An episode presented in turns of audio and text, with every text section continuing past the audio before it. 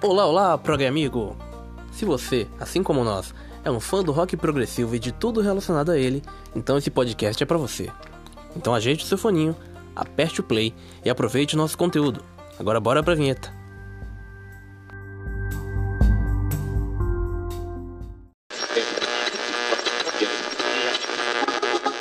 Can you tell me where?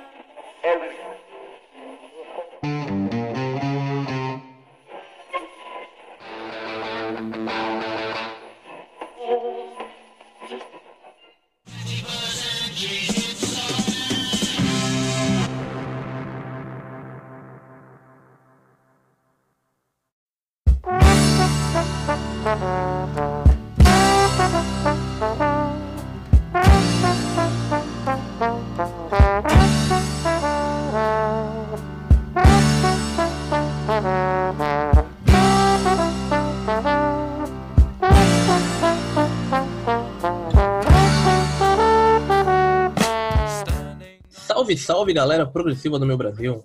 Tudo bem com vocês? Estamos aqui hoje para mais um episódio do nosso Prog Talk. E claro, estamos com os nossos hosts aqui do dia a dia, Leandro e Kelvin, e com um convidado especial que eu vou deixar para apresentar por último. Leandro, quer dar o seu alô? Kelvin, quer dar o seu alô também para nossa, a nossa audiência? Fique à vontade. Aí? Queria só desejar uma, um, um bom dia que você, para quem esteja ouvindo a nossa gravação e vamos embora para mais um episódio. E aí, pessoal, abraços progressivos e boa podcast para cada um de vocês. Muito bem. Bom, como eu disse, a gente tem um convidado aqui especial hoje.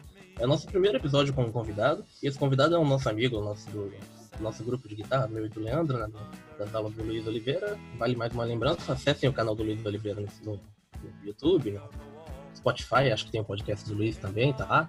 E no Instagram, Guitar Team TV. E é o nosso amigo Roman. Roman não, né? Roman. Acho que é assim que se pronuncia, né, Roman? Eu sou aí pra Roman, galera. todo mundo me chama favor. de Roman, é. Roman é o nosso colega aqui do, Tastin TV, vai participar do episódio de hoje com um tema que é uma banda que eu entendo que ele gosta bastante, já que a sugestão veio a partir dele, né? E é muito bem-vinda, porque é uma banda que eu não conhecia muito, e passei a conhecer a partir de hoje, que é o Renascença, com o álbum Ashes Are Burning. Bom, mas antes da gente começar a falar do álbum, é bom que a gente faça as nossas novidades da semana a respeito do rock progressivo. Algum de vocês quer começar ou começo eu? Acho que é bom você ter que começar, né? Você é o anfitrião. Não, não tem problema, vamos lá. Eu vou pegar aqui então. Pera aí, deixa eu abrir. Bom, eu tinha uma sugestão prévia, né? Mas aí fui, eu fui orientado a não fazê-lo. Mas é bom que a gente fale a respeito dela também depois. Mas a minha sugestão de hoje, a respeito das novidades, é o novo single que está sendo produzido, que foi lançado, inclusive, chamado Astrologer, do David Longdown, que é o vocal daquela banda, Big Big Train. Para quem não conhece, é muito bom procurar também no Spotify, tem, você acha fácil. E junto com a saudosa Judy Daibo, que faleceu esse ano. Infelizmente não vai poder ver o lançamento do álbum que ela fez junto com ele, sendo lançado é, agora em setembro, dia 25.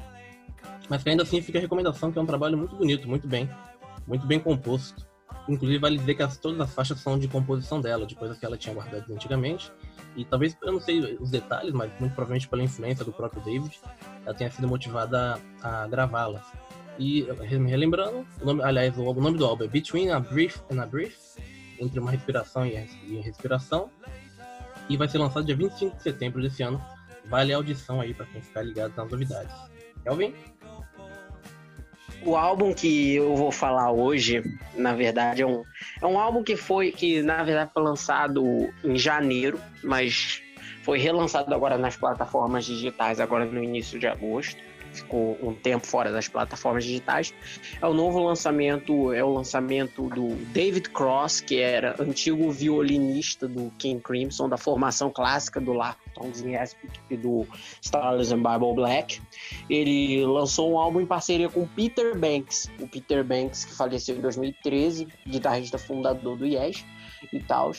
Só que o álbum é um álbum póstumo, porque o Peter já tinha falecido e o álbum é um álbum gravado em 2010. Ele só redescobriu agora as fitas de gravação e e decidiu lançar o álbum completo. O álbum foi gravado em três dias, foi em três dias, que é um disco gravado de improvisações que os dois fizeram juntos em estúdio.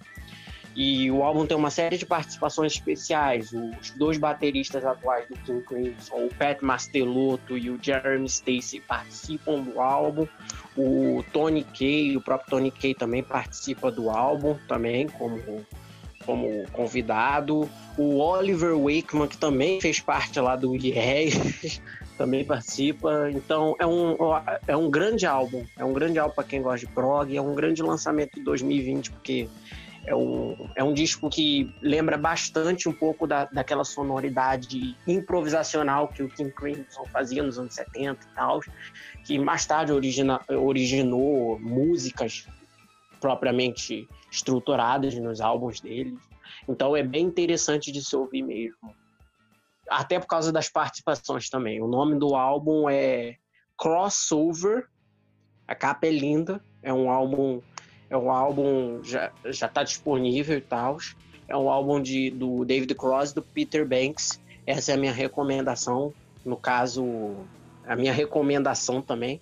E a, e a novidade que eu tenho de hoje. Porque ah, esse álbum foi relançado nas plataformas digitais, então tá aí a, a dica, a notícia. Da semana. Perfeito. É, a gente tá meio mórbido até então, né? Foram dois álbuns póstumos. Quer dizer, o meu semi-póstumo, né? O seu já póstumo há algum tempo.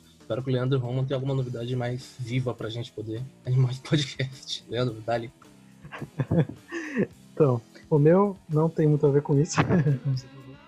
é, eu venho trazer uma novidade sobre o atual vocalista do King Crimson. É, me perdoem a pronúncia, mas é, é Jaco Jakzinski. Acho que é isso. Não tenho Jakzinski. É difícil, é difícil. É difícil. Essa pronúncia é difícil. Isso então. Ele vai trazer um álbum solo dele é, que se chama Secret Lies. Ele vai lançar, lançar agora em outubro. Né? E inclusive eles lançaram um single, já, ele lançou um single já, que se chama The Trouble with Angels. Né? Nessa música ele, ele tem a presença do, na bateria do Kevin Harrison, Tony Levin no, no contrabaixo, é, a, a, filha dele, Amber Jackzinski, como backing vocal, e ele fazendo a parte de vocais, guitarra e teclado na música. Né? E vale, vale ressaltar que ele vai trazer um pessoal do King Crimson no álbum também. Né? No caso, Robert Fripp vai fazer participação, Gavin Harrison, Tony Levin, como eu já falei. É, o Mel Collins também, saxofonista, vai, participar. E ele vai trazer mais algumas outras pessoas, como John Gibbon, que ele é conhecido como um músico de estúdio, mas que já trabalhou com Peter Gabriel, Phil Collins, Paul McCartney, etc. É, o Mark King, da, que é vocalista e baixista da banda de jazz, de uma banda de jazz funk chamada Level 42. Inclusive era uma banda que o, o próprio Jaco fazia parte, né? Acredito que foi fundador, não tenho certeza também. É, o Peter Hamill, vocalista, compositor e um dos membros fundadores do, do Vandergraaf Generator. E também um comediante britânico que também é músico chamado Al Murray. Né? Eu ouvi o som, achei bem interessante, tá uma levada bem bem calma, digamos assim, esse som novo, The Trouble with Angels. E acho que vai ser um álbum interessante de se ouvir aí que vai lançar. Muito obrigado. É, eu vou procurar realmente, não estava sabendo disso. Eu vi também na, naquela Prog Magazine a notícia, mas acabei não, não, não clicando para ler todo. Deve ser uma coisa bem interessante. Eu gosto muito do vocal dele, especialmente no King Crimson. Vou ver como é que vai ser esse álbum solo dele. Bom, vamos ao próximo, a próxima novidade da semana. Roma, o que você tem pra gente, meu amigo? Opa, boa tarde, pessoal. É, eu não tenho me atualizado muito aí sobre as últimas publicações em termos musicais do rock progressivo, né? Mas agora estou acompanhando uma podcast aí e eles têm uma página também no Instagram, né? A Progland. E, e eu acho que agora eu vou começar a ficar atualizado aí nas novas, nos novos lançamentos, né? E vamos ver. Talvez no, na próxima vez que eu venha eu possa contar alguma novidade para vocês. Não, não esquenta a cabeça, amigo. Fica à vontade, inclusive o convite está sempre aberto para você. Casa é tua, cara. Aliás, até pegando um gancho no que o Roma falou, vale destacar, né?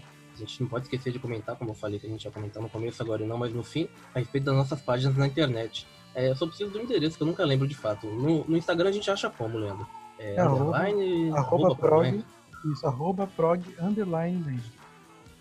Inclusive, o citou a gente. É, então, agradeço a citação. É, obrigado, No Facebook é o mesmo, mesmo caminho, provavelmente. Né? Digita o Progland, acha lá. Isso. Isso sem contar, claro, a nossa plataforma, no, a, nossa divulgação dos nossos podcasts no Spotify, no, Chromecast, no Google Cast, todas as plataformas disponíveis. Isso. Só para que vocês fiquem cientes, olhando. E vale ressaltar que as coisas que a gente posta aqui, que a gente fala aqui, na verdade, vão- ser postadas lá, entendeu? Então, essas indicações, as sugestões no fim também da podcast vão estar lá. Então, quem quiser, é só dar uma olhadinha lá, também nos destaques, fica tudo salvo lá para a pessoa é, achar os links direcionados para as músicas. Né? Muito bem pontuado. Muito bem, vamos ao tema do dia, né? Disco de hoje, Ashes Are Burning, da banda Renaissance. É, é bom a gente começar sempre com aquele nosso papo sobre como a gente conheceu a banda, o som da banda, como a gente chega, qual a nossa relação com a banda, né? Como a gente chegou até ela, para que a gente possa dar introdução ao tema. Eu começo por mim, né? Seguindo até a orientação do Kevin, já que ele deu essa, essa, essa habilidade. O, a banda Renaissance, como eu tinha comentado com vocês na nossa, nossa reunião de pauta, é uma banda que eu nunca tive muita proximidade, sendo bem sincero ela foge muito daquele quadro do. Especialmente nesse disco, né? Aquele quadro que a gente tem como, entre aspas, rock progressivo tradicional, né? Aquelas viradas, aquelas músicas epopeicas de 20, 30 minutos, que tomam metade de um álbum. E até por isso talvez eu tenha ignorado um pouco o som deles. Eu acho que, muito provavelmente, alguma lista do Spotify aleatórias, ela já passou pelos meus ouvidos, mas nunca foi nada que eu tenha tomado devida atenção, nunca foi nada que eu tenha ido procurar de fato, com exceção do dia de agora, porque a gente teve o tema do episódio.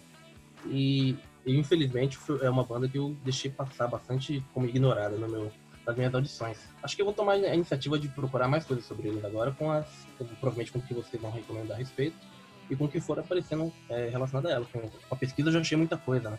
Uma banda bem interessante, que ela traz um conceito bem, bem curioso, né? Eles eram, se você parar pra pensar, contra a cultura do rock progressivo daquela época, porque enquanto todo mundo queria mais efeito, mais guitarra, mais quebrada rítmica, eles estavam querendo ir totalmente por um lado diferente, né?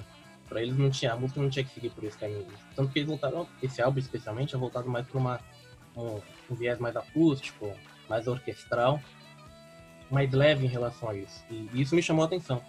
O som, eu sendo bem sincero, o som em si não me chama muita atenção justamente por ter ouvido já mais pronto para aquelas coisas que a gente citou anteriormente, né? Aí você vai, yeah, Rush, Genesis, tarará. Só que esse conceito, eu acho que isso é muito válido destacar numa banda, no álbum, que é o conceito, a ideia que é, que é posta nele, me chamou bastante atenção. Então, se eu tenho, se eu vejo que eles têm esse tipo de ideal, se eles tinham esse tipo de ideal naquela época, é curioso ver que, que, que eles, mesmo independente de qualquer questão de vendagem, questão de público, eles eram bem felizes com o público bastante seleto que eles tinham. Eles eram uma banda conhecida por ter um público não muito grande, mas bastante fiel. Nas pesquisas eu encontrei isso. E eu acho que esse conceito, essa ideia, esse ideal de querer levar o som por esse caminho, era muito relacionado a isso, né? Com a fidelidade que eles tinham com. Mas eu vou procurar mais coisas a respeito. Gostei bastante do som da banda, mas tenho muito pouco contato, tive muito pouco contato, que é um contato que eu vou procurar aumentar ao longo do tempo. Kelvin, qual a tua relação com nosso querido Renaissance? Eu conheci eles através de um de um de um show que eu, que eu, que eu vi no YouTube há um tempo atrás, naquele programa de TV alemão, Rock Palace. Tava procurando. Eu já foi quando eu já tinha começado a já curtir prog mais a fundo. E, e eu fiquei apaixonado pelo som da banda. Eu achei um som muito original. Foi uma das primeiras bandas, eu acho que com uma front woman, digamos assim, que eu nunca tinha visto. Eu, eu tinha muito pouca referência de, de, de bandas lideradas ou cantada, é, cantadas por mulheres. E eu, eu fui e eu fui ouvindo os álbuns e tal, e cara, eu fui realmente amando. Para mim, eles são, junto com Curved e o Gentle Giant, a, a tríade dos grupos mais subestimados do prog. Eu acho que eles deveriam ter muito mais valor que eles têm, sabe? A gente fala tanto de Yes, Genesis, Pink Floyd, Rush e tal. E tem algumas bandas que, cara, por mais que a gente goste, por mais que a gente cite, eu acho que nunca, nunca, nunca, nunca, nunca é demais a gente citar mais. E o Renaissance é uma delas. E, cara, sem sacanagem, é, esse álbum é maravilhoso. Eu, eu sou completamente apaixonado pela obra deles, desde os primeiros álbuns que já são com, que são com Keith Relf e o Jim McCarthy, que eram do, dos Yardbirds, e depois eles saíram, entrou a Anne Haslam e tal, maravilhosa. E para mim o, o nível de, de composições foda que a banda que a banda fez, que a banda produziu, só aumentou mais ainda. Sabe, eu acho que o Ashes Are Burning não é o ápice disso. Eu acho que, o, que eles viriam outros álbuns que se tornariam o ápice dessa sonoridade, dessa nova fase. Mas com certeza eu acho que isso foi o início de tudo. Então eu acho esse disco é absurdamente fenomenal por causa disso. Beleza, Raquel. Muito obrigado. Ah, eu até colocaria nessa lista das bandas subestimadas o Wishbone Ash também. Eu não vejo o pessoal falar muito sobre eles, né? E faço Qual? até um link com o? Wishbone Ash. Ah, é muito bom. É muito bom É, também. eu Eu, não colocaria, aqui. eu não colocaria eles necessariamente como prog. Uhum. Embora já esteja, esteja ali na fronteira, né? Uma É, coisa mais hard rock, prog. Tipo o, o Raya Hip. Mas eu respeito. Justo, Mas eu justo, entendo perfeitamente. justo, bem observado. É, e você, Leandro, qual é o teu contato com a banda? Como você conheceu? Você já conhecia? Então, é, por nome eu já conhecia, mas foi por pesquisas nada, nada a ver com prog, que acabei passando por eles um pouco, mas não cheguei a ouvir um som, né? E agora com a pauta do, desse episódio eu parei para ouvir, né? E realmente, cara, é muito, muito bonito mesmo. E a, a ideia deles é seguir a, realmente a risca a palavra progressão, né? Porque eles não, eles não buscam necessariamente mexer com com tempo, com coisas assim, pelo menos nesse álbum, né, falando pela minha visão desse álbum, e eles buscam mais em realmente é, andar com a música, ba- basicamente falando, né, porque você sente que eles vão fazendo transições, né, para alcançar o que eles querem com, com a música, e tem todo esse lance de, de, de músicas dramáticas, pensando de- desse jeito, assim, tem o lance do, até um pouco romântico, pensando, parando para pensar bem em algumas músicas, né, e a progressão deles vai caminhando por esses lados, né? E ali é isso, isso tudo com a qualidade do, de cada um dos integrantes, a gente vê como essa banda realmente merecia mais atenção mesmo. E basicamente foi através desse álbum mesmo que eu, que eu conheci a, a banda. Obrigado. É, então, realmente, eu, essa questão do romântico, do céltico até, né, do, de uma coisa mais E do folk também, né? folk, exatamente, a palavra que define. Ele tem muito dessa identificação, né? E isso é uma coisa agradável, mas meu, como eu te disse, né, meus ouvidos é, tem que fugir um pouco dessa sonoridade, né? Então, pra mim, numa primeira audição é meio esquisito. Mas vamos ao que diz o Roma a respeito do álbum, né? Imagino que seja a pessoa aqui com mais identificação, mais vínculo com a banda. O que você tem a dizer a respeito desse álbum, Roma? Galera, boa tarde. Primeiro, muito obrigado pelo convite aí, né? E, bom, esse álbum eu, eu recomendei ele. Eu gosto muito da banda Renaissance e eu não acho que ele seja talvez o disco mais, entre aspas, progressivo da banda. Né? O Kelvin falou muito bem que não foi o ápice né, da exploração musical deles. Porém, ele tem um aspecto muito importante, que ele foi o primeiro disco que criou a identidade musical deles. Eles tiveram o primeiro disco Illusion, né, com aquela primeira formação, com o Keith Ralph, que era do Yardbirds, como ele falou, né, e a irmã dele é Jane Ralph. E aí depois houve uma mudança nos integrantes, onde entrou a Annie Haslam e toda a turma que começou a tocar com eles depois. No disco Prologue, que é um disco muito bom também, porém eu acho que eles se consolidam como Renaissance no Ashes Are Burning. Ele seria o equivalente, na minha opinião, ao The Yes Album. Vocês todos conhecem, né? Antes teve o Time and the World Sim. e antes teve o Yes. Né, que são dois grandes discos, mas a partir do The Yes Album, o Yes se consolida como, né, aquele monstro musical que depois vai gerar os, os discos posteriores. Eu acho muito importante a gente ver esse ponto de transição, né, entre uma banda ela tá num estágio muito seminal e quando ela começa a ganhar corpo. Então o Renaissance ele começa a ganhar muito corpo nesse disco Ashes Are Burning e depois, lógico, eles fizeram discos com mais é, sofisticação, como o Novela e o Sherazade and Other Stories, que foi o primeiro disco que eu ouvi deles assim que me chamou muita atenção. Mas é, ele tem uma coisa muito interessante, o, o Ashes Are Burning, que ele é um disco muito de fácil audição. O rock progressivo, ele não é uma música que agrada a todo mundo. Ele te- tem um público que é, é, vamos dizer assim, que é muito fã desse gênero, né? Mas tem pessoas que gostam da música mais easy listening, né?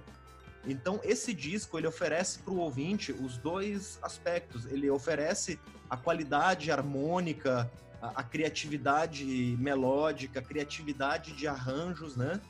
Que sem dúvida é um disco de rock progressivo e ao mesmo tempo ele oferece uma música é, muito suave, muitas vezes ela é até fofinha, né? Vamos dizer aquela música. Ativante, né? É, qual que é? Que você falou hoje que você gostou do refrão, Leandro? É a... Let a It Grow, segunda, né? Let It Grow. É a música até fofinha, entendeu? Então é uma música que se você colocar num grupo de pessoas que tá ali numa reunião, é uma música que não incomoda. Às vezes se você vai botar um Close to the Edge, ele é meio pesado, meio intenso demais. Então esse disco ele reúne as maravilhas do rock progressivo com as maravilhas da música ambiente, da música leve, né? E tem uma outra coisa que ninguém abordou, que foi o seguinte, que é a temática das letras. Se você ouve as letras desse disco, são letras assim que a gente ouve no nosso dia a dia. Let It Grow é sobre o cultivo do amor, né? É, é, Can You Understand? É, é, desculpa, não é Can You Understand? É a própria Ashes Are Burning, né? Que é uma música que fala sobre o passado, sobre nostalgia, né? Que se você lê a letra, você, você vai conseguir identificar aquela mensagem com alguma parte da sua vida. Muitas coisas do rock progressivo que a gente ouve no Yes, no Genesis, tem muita abstração, muita coisa assim de explorar rima, né? Uma coisa mais parnasiana. O, o- Não tem uma, não tem uma, não como eu tem vou um dizer, sen- uma preocupação no, no sentido de É, uma não- letra. não um tem todo. um sentido. Não, tem um sentido. Se você for ver no, no Gênesis, tem. Eles buscam muito nos textos bíblicos, inclusive, né? É. Às vezes- Pois é, mas o Renaissance Mas não, não. é ele- o foco. O Renaissance não, ele busca nas coisas cotidianas da nossa vida, né, cara? é, que é o, identificação, isso. É isso, é coisas do cotidianas da vida, é, é- é o cultivo do amor, é, é- é a nostalgia, é... Cara, tem aquela música At the Harbor, é, conta uma história sobre um, uma- um local portuário onde as mulheres ficavam em terra e os homens saíam para pescar. E aí, às vezes, tinha uma tempestade e os homens não voltavam. E aí, narra o desespero das mulheres. Tipo, é uma pintura, cara. É, é- conta uma história, ao mesmo, ao mesmo tempo uma pintura. Eu acho muito importante, quando a gente tá ouvindo rock progressivo, não se, procura, não, não se preocupar só com solo de guitarra, só com o arranjo, o peso, não sei o quê. Você tem que ler as letras. O pessoal era muito bom, o pessoal ele se preocupava com tudo. A galera se preocupava com tudo. O, o- lógico, o Yes tem uma outra abordagem, né? Eles usam muito jogo de palavra, rimas rítmicas, né? É outro é outra concepção poética, né? Agora o Renaissance não. Se você for ouvir as letras deles, são pinturas. São assim, é, é- é- mostra uma cena, mostra uma história e com a qual você consegue se identificar, porque ela serve para qualquer pessoa. Ela é é o tema para qualquer ser humano, beleza? É Verdade. Bom, muito obrigado então pelo seu depoimento. Como eu disse, né, realmente a pessoa que mais se identifica com a banda aqui, né, tem mais história com a banda. É, a gente, depois que a gente faz essa nossa nossa sessão de comentários sobre o que, o a gente tem com vínculo com a banda, a gente passa para discutir a respeito do álbum especialmente, né? E é o que a gente vai fazer agora. Então vamos passar para nossa análise do álbum, depois para análise de música a música, como a gente faz todos os nossos episódios. Beleza, galera? Vamos falar agora a respeito do álbum, né? O álbum que a gente tem como tema de hoje, mais uma vez, o Ash da Bunny. Lembrando que é o quarto álbum da banda. E é o segundo considerado como o segundo álbum da, da considerada formação clássica. Eu entendo que a formação clássica eu não entendo muito da banda, né? Mas deve ser essa com a N nos vocais, é isso? Podem confirmar pra mim. Sim, isso mesmo. o primeiro disco, né, o, o Renaissance, ele era com o Keith Ralph, Jane Ralph, que era o- ela, ele veio do Yardbirds, né, e a banda depois teve uma mudança total de, de formação, né. Aí o primeiro disco da banda foi o Prologue com a, com a nova formação e esse é o segundo, Ashes Are Burning. É, eu realmente não manjo. A melhor a quer dizer, a vocalista é sensacional, né?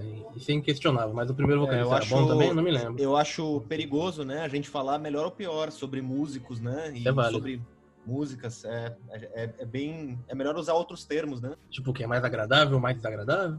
É, eu acho que é, tipo assim, preferido. O qual te agrada mais? é, é exatamente, é minha opinião, porque não, não existe uma escala de medida de qualidade musical, né, Isso é bom, é sempre bom que se diga, né? Que não é competição, né? é, não existe uma régua, não existe uma régua que meça o melhor ou o pior músico.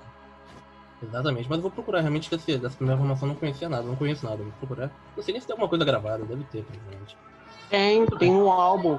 Que é o álbum anterior. Ou não. Illusion, chama. estreia, o, Illusion. a primeira formação e tal, com Keith Ralph, com Jim McCarthy.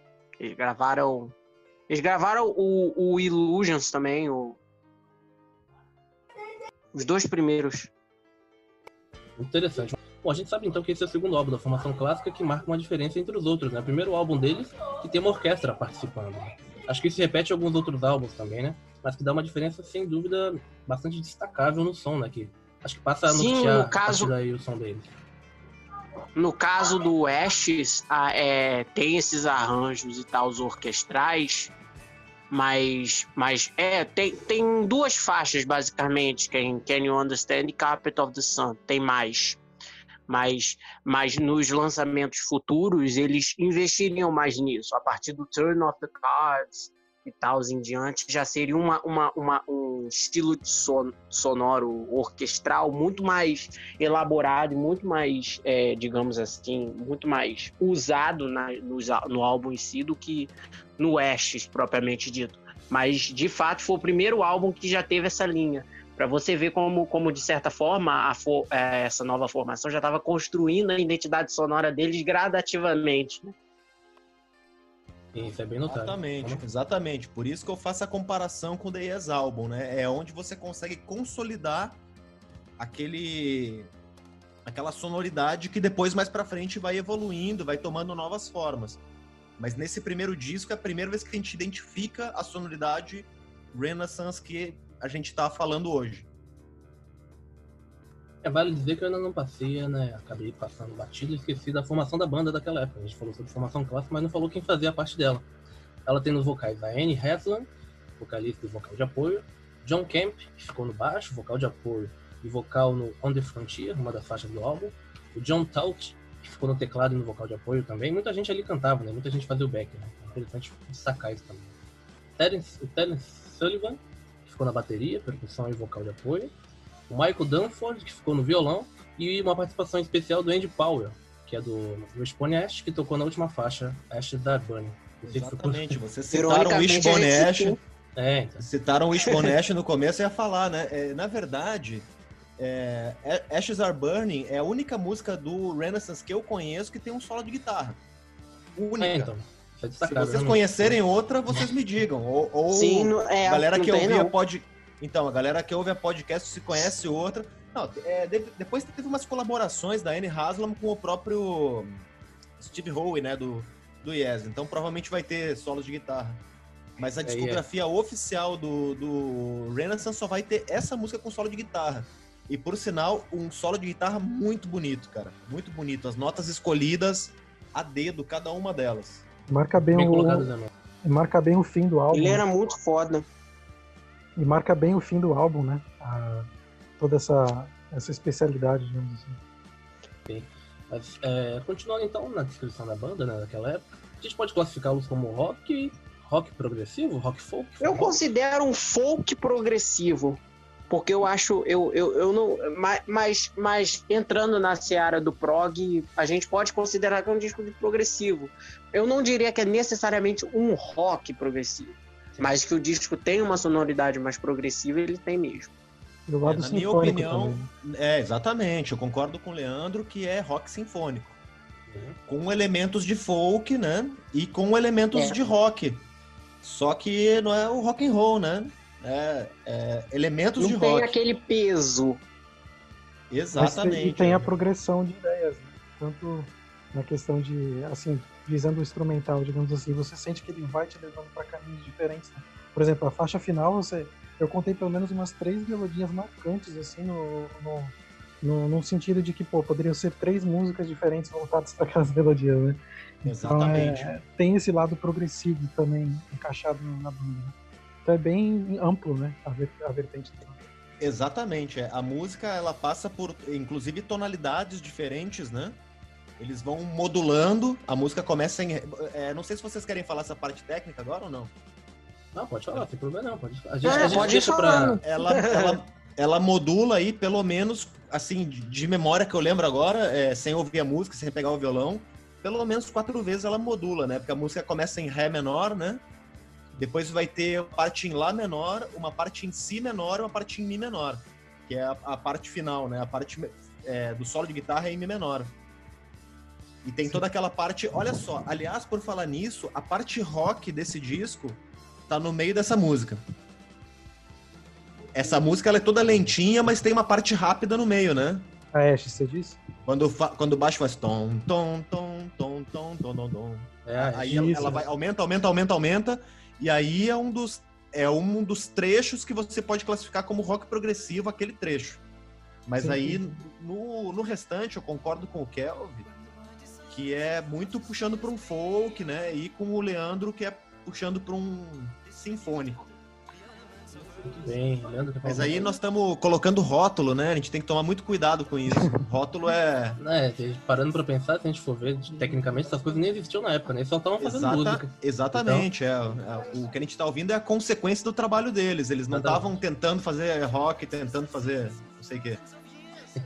Leandro ia falar alguma coisa, Leandro? Não, não, pode seguir.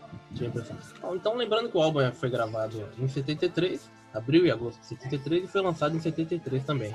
É um álbum tecnicamente curto, tem 40 minutos e 39, 40 minutos e meio e meio minuto. Foi gravado pela Capitol Records e mais uma vez repete aquele, aquele padrão que a gente vem vendo nos outros episódios, né? Da produção, que é feita pelo.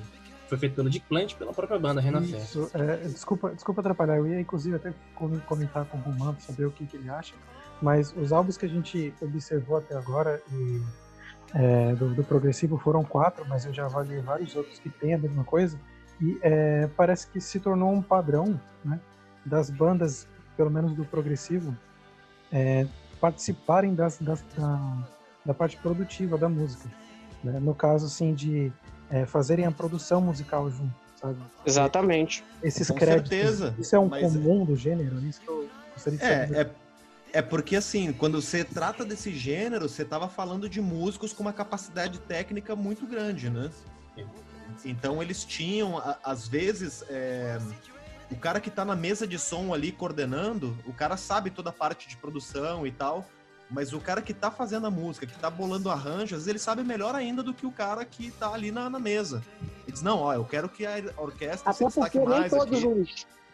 Até porque nem todos os engenheiros de som, nem produtores, não são necessariamente músicos. Não, Muitos é- eram. Eu acho que a maioria são, a maioria são, mas eles, é, grande parte deles não era do nível musical no nível musical. não caras tinha- do progressivo. Não Lógico, tão você tinha, o, você tinha o Alan Parsons, por exemplo. O Alan Parsons é um puta produtor, um puta músico, né? Mas às vezes o cara que tá ali mexendo nos volumes, tal, fazendo as gravações, colocando os microfones, ele não sabe, o, o, o cara, o, o pessoal da, do nível do Renaissance, eles sabem o que, que eles querem, o produto final de música que eles querem chegar, eles sabem disso. E às vezes eles precisam orientar o produtor para chegar, na, pra chegar naquele nível.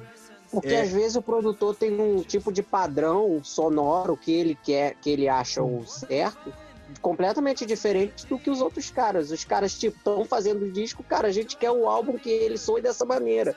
Entende? Aí, às vezes, o produtor tá com uma outra mentalidade, baseada até mesmo em experiências passadas que ele teve produzindo outros artistas. O que não é necessariamente pode acontecer com o Renaissance. Né? E, inclusive, é, é interessante a gente pensar isso no- na atualidade também, porque muitos estúdios, muitas produtoras é, trabalham com coisas fixas, né? Se você não atende a- ao que a, produ- a produção vai ser feita, você não, não faz lá, entendeu? Então isso mata a arte de muita gente. né? E é isso que é legal de ver, essa, essa liberdade que eles tinham nessa época também. né? Exatamente. E na verdade isso aí é, define, na minha opinião, um músico bem sucedido. Um músico que chega pra gravadora e diz assim, ó, eu quero que isso aqui seja feito assim. Por exemplo, sei lá, o cara vai jogar uma moedinha e deixar ela cair no chão e isso vai sair no disco. E a produtora diz amém pro cara, isso é um músico bem sucedido. Porque a maioria dos artistas, sobretudo na, na cena pop, né? Eles vão fazer, eles vão ficar presos dentro de um formato A gravadora pede, que a gravadora pacotinho. manda. É, exatamente. submisso. Exatamente.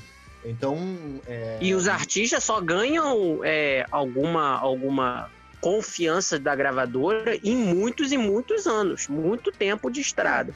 Quando já depende. tem muito bem sucedido, né? É, depende. Ou às vezes nem isso. ou quando o cara é muito bom, né? Que nem o Mark É, Knopfler. exatamente. O Mark, o Mark Knopfler, a gravadora nunca falou A pro cara. Ele fazia o que ele queria. E a gravadora só lançava.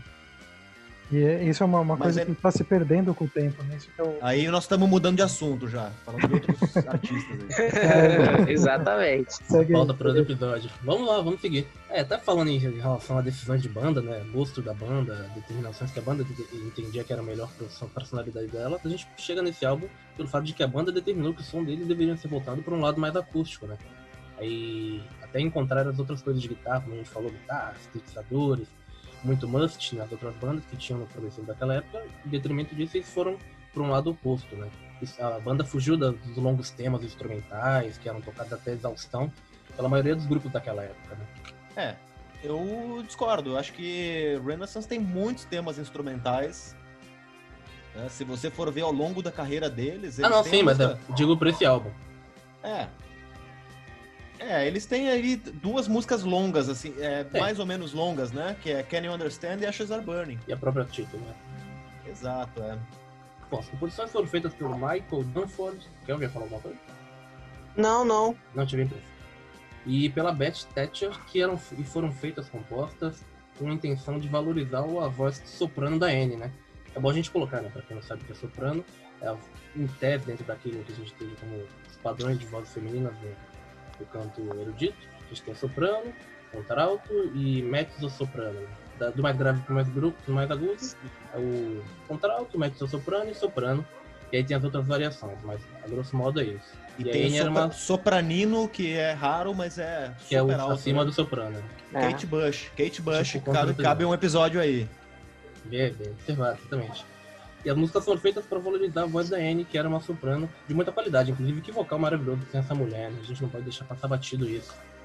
Ahn, E, desculpa, gente. E, a, e, a, e a- ao vivo é mais impressionante. E ainda. esse é o- Eu tava. Rapidinho, é, eu tava ouvindo ao vivo dele. Também. Inclusive a, a Quem o Understand, né, ao vivo. E, cara, a perfeição daquele som ao vivo. Inclusive, eu, eu, fiz umas pesquisas e vi que eles eram conhecidos por isso, né? De fazerem músicas, as músicas é, de uma forma melhor ao vivo do que até no próprio estúdio, né? E, cara, sensacional, linha de baixo, um monte de coisa que a gente vê. É, parece que realmente está sendo gravado com calma aquilo ali, bem aos pouquinhos, né? Mas os caras estão mandando ao vivo mesmo. Então, é, vale Exatamente, é. Exatamente, Ashes Are Burning, gravada ao vivo no Carnegie Hall, que eu acho que é em 74, 75. 7-6. 7-6. É, é maravilhoso esse álbum. Isso, legal. Aí, é, é, é, Ashes Are Burning atinge acho que 20, 24 minutos, algo assim. No meio tem um baita solo de baixo, bonitão, com aquele timbre do Rickenbacker, né? Bem legal. Hum, E aí, no final, que não tinha o, o guitarrista lá, o Andy Powell, para fazer o solo, a menina, a Annie Haslam, fazia um solo de vocal e atingia notas altíssimas, com Sim. afinação impecável. Maravilhoso. Ela, pra mim, ela, eu acho que eu considero ela uma das. Provavelmente a minha vocalista de prog favorita. É, ela provavelmente influenciou muitas, muitas cantoras mais novas, né? Depois. Ela, é- ela é muito. Ela é muito fodona. Muito, muito. Ah, e um adendo. Esse foi o primeiro álbum com essa. com a dupla de compositores, né? A Betty Thatcher e a. E a. E o E o Michael Dunford. Michael Dunford, no caso. O, o Michael, o Michael já tinha escrito já tinha escrito algumas músicas no Illusions e tal, nos álbuns anteriores, mas é, a partir desse álbum eles dois passaram a colaborar em uma dupla. Exato, Com exceção ele- de On The Front, é que ela, que a Tati escreveu em parceria com o Jim McCarthy. Ele, ele é o último disco no qual ele participa como músico convidado e compositor, porque depois ele passa a ser um membro da banda mesmo, membro tocar o, tocar o violão, né? Isso. A gente tem uma característica nessa capa, a capa do álbum, né? Que ela teve duas versões lançadas, uma para a Europa e outra para os Estados Unidos. É bem engraçado. A capa lançada nos Estados Unidos tinha a Anne Hathaway dando risada, né? Sorrindo, um rosto mais alegre. E na outra capa tinha o rosto dela sério, né? Eu não sei se isso é por uma questão de aceitação de mercado, mas foram feitas duas capas para vantagens diferentes. Além das roupas também, né? As roupas mudavam entre uma capa e outra. Vocês têm algum, alguma hipótese de o porquê disso? Eu acho que era por uma questão de mercado mesmo, né? Não sei se talvez o pessoal do mercado europeu era mais sério, o pessoal mais americano curtiu uma coisa mais alegre. É, São Eu- suposições, não tem nada que, que diga determinante. Eu tenho uma, uma observação é, engraçada que assim, ó, a banda tinha vários membros e só saíram dois na foto da capa, né? Isso é muito curioso. Por que isso? Talvez alguma treta de, de banda, não sei. Não, é, e- não, acho que não. No primeiro disco, depois eles É, na, terem. na contracapa eu acho que tinha os outros membros, não tinha? Eu não sei É, não sei. certo. E aí, quem são? Quem, quem é o membro do lado dela na capa aí? Quem que é? Não sei quem. Deixa eu ver aqui. Não faço aqui. Acho que é o John Taut, Acho né? que é o John Taut, isso É mesmo. o John Taut. É, não, não manjo dele, mas. É meio, meio, tá- é meio tá estranho, é meio estranho isso, né? Porque por que, que os dois estão na frente e não é, os outros, né? Então, sente uma... Porque Olha, eu acho, eu acho que isso foi uma jogada. Tem muito a ver, eu acho, com, com o empresário do Renaissance, que, é o, que era o Miles Copeland, que mais tarde viria a ser empresário da carreira do Sting. Ele é o irmão mais velho do Stuart Copeland, lendário baterista do Police e tal. E eu acho que isso tem muito a ver porque nessa formação ele foi o principal responsável pela mudança da formação do Renaissance que o Renaissance tinha uma formação completamente diferente no início. E a Anne Haslam e o John Tolt, que era o, o pianista e tal, era o tecladista, eles entraram depois, eles entraram uns dois anos depois.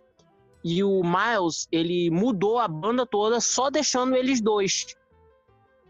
E o que que acontece? Ele via eles dois como elementos principais do som da banda. Então, provavelmente isso deve ter influenciado na capa. Então ele deve ter falado, cara, vamos botar eles dois na capa, pra, porque eles são representativos do que é o Renaissance. E, muito provavelmente foi esse o motivo pelo qual eles dois estão na capa como membros, digamos, principais para representar a banda, né? Pra- É. Ou para representar a nova sonoridade da nova formação que ele planejou. E, e em muitos momentos você vê que eles realmente param e ficam é, focando né, nesses, nesses segmentos de ficarem os dois tocando juntos, né? A banda inteira para e fica só o teclado e ela cantando, ou o violão e ela cantando. Então é, tem muito disso que você falou mesmo, de essa, entre aspas, prioridade, né? É bem interessante. Ficam as nossas teorias de conspiração aí a respeito do, do álbum. Só eles vão saber de fato quem produziu, quem tirou a foto. Bom, você tem mais alguma coisa complementar ao álbum para que a gente possa passar para nossa faixa, faixa, faixa? Nossa análise de faixa, faixa? Vamos falar das faixas aí, é bem interessante. que Todas elas são muito boas.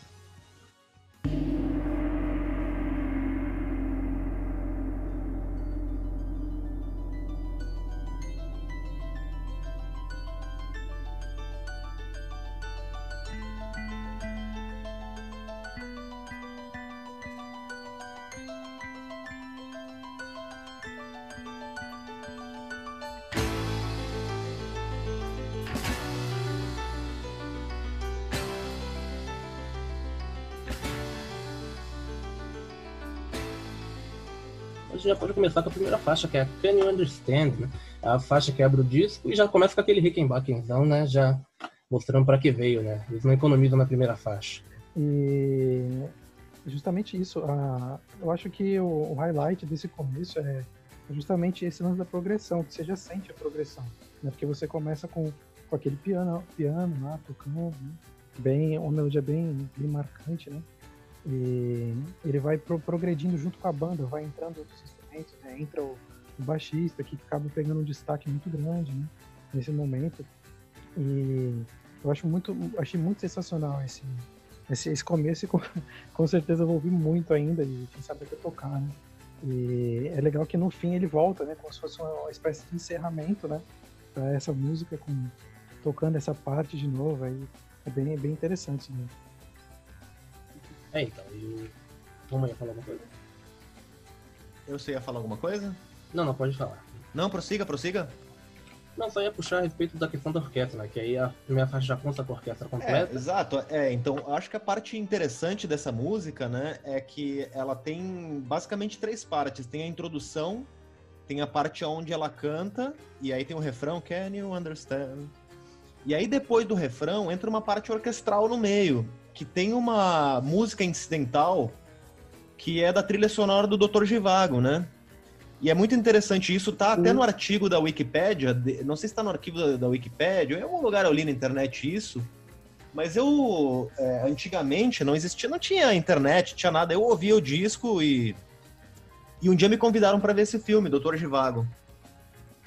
E aí começou a tocar essa música, eu falei, caramba, onde é que eu já vi esse negócio aí?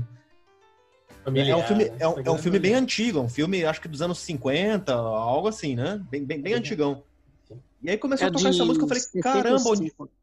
Oi? Eu acho que é de 65. I- Isso, legal. Aí, Inclusive, é, os membros eram meio que fãs de- é, desse, desse álbum, desse filme e tal. Aí foi um dos motivos pelo pelos quais eles decidiram meio que fazer uma homenagem, entre aspas, ao Mauri- Maurice Jarre, que é, escreveu a trilha e tal. mas eles faziam muito isso, né? O pessoal do Renaissance. Tem é, aquela, a música do, do disco anterior, o Prologue, chama, acho que chama Prologue o nome da, da música. Tem um, o início do piano é um prelúdio do Chopin, cara. É, e Uhum. nesse mesmo disco, Ashes Are Burning, na música At the Harbor, tem até uma parte que é do Claude Debussy, né? Aquele autor é, modernista francês. Então eles usavam muito isso, músicas incidentais de coisas clássicas. Ou eles tinham, eles bebiam de fontes muito, muito clássicas. Esse pessoal aí. Isso E é aí aconteceu traz desse disco em diante ou foi nos outros, nos outros discos também já tinha isso? Então, é, o que eu falei do Chopin foi no disco anterior, né? No Prologue. O, Ah, disco, sim. come, o disco começa com um prelúdio do Chopin.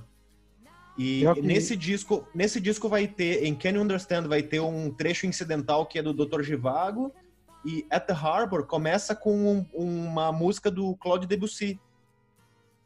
E o que é, o que é legal é que cria uma, uma, uma sensação de, de, cara, eu já ouvi isso antes, mesmo que você né, tenha ouvi- ouvido primeiro as outras partes, né? E isso é legal que além de mostrar, criar essa similaridade, essa, essa, essa proximidade com a música antes mesmo de você ouvir, é, quer dizer, enquanto você ouve, é, você também é, mostra, a banda no caso mostra como eles são, é, como eu posso dizer, acho que a palavra que me vem na cabeça é cultos, né? Uma coisa- Cultos, exatamente. entendeu? Sim, eu A, disso, né? a inteligência, o, o, o legal é que tudo isso influencia o resto da composição da, da banda. E as pessoas já entram, já olha, aquilo ali tem alguma coisa por trás. Né? Exatamente. É a situação que nós falamos de Siberian Catru do Yes, né? Que tem uma introdução que é parecido com o riff do, do Jimi Hendrix, né? Isso, é, então. Essa, Essa eu acho, eu acho né? muito legal isso, é, deles, deles mostrarem, né? Deixarem explícito quem são suas, suas influências. Porque é diferente do plágio. O cara, ele tá explicitamente dizendo, ó, esse aqui, ó, eu, eu quero mostrar o, que que eu gostava, o que que é, da onde veio a minha ideia. é, então, é mais uma ideia, uma sensação É uma- de inspiração. É uma, essa é quase sempre homenagem, como uma até homenagem, né? homenagem, Porque exato. Isso. eles sempre são artistas que eles admiram. Falam, cara, isso aqui a gente faz um- uma pequena homenagem a fulano, ao trabalho de ciclano, no caso do, do, do Ashes, do Maurice Jarre, entende? Aí, é, aí quando aí se torna a música fica muito mais bonita, né, de se ouvir a gente, a gente cria muito mais uma uma afeição quando a gente ouve, a gente fala, pô, cara, aqueles caras que a gente tem como ídolo, pô, eles também têm os ídolos dele, homenageando, assim, nas músicas. Fica até, dá até um, uma emoção a mais na hora de ouvir, né? Inclusive, é, só para não se estender muito, é, eu tava tirando uma música, aprendendo a tocar uma música do- da banda chamada é, Procol Harum, né? E o nome da música é Repaint Wall Pages, né? E tem uma passagem dela no centro da música que ela é uma, uma obra do, acho que é do Beethoven, se não me engano. E é impressionante como que eles ligaram essa obra com a música deles, porque é uma música instrumental de finalização do álbum, né? E ela vai levando a música e do nada pausa e começa o piano a tocar, né? A ligação, cara, se você não não não conhece a música original, original não, a, versão do, do Beethoven ou do artista que foi, você acha que é realmente uma obra da, daquela música, né? E é, é tão bonita a ligação que parece que é, foi foi criada por eles, né? Então acho que esse lance da homenagem é muito importante que muita gente acaba não fazendo hoje em dia. E aí a gente cai naquela questão dos músicos habilidosos, né? Como até o Romano bem, bem pontuou, né? Que só tendo uma qualidade muito ímpar de músico, de instrumentista, para você poder fazer uma junção dessa, uma transição dessa com perfeição, né? Assim, só grosseira até. Bom, falamos da, dessa faixa, da primeira faixa que é Understand, agora vamos falar da segunda, que é a Let It Grow.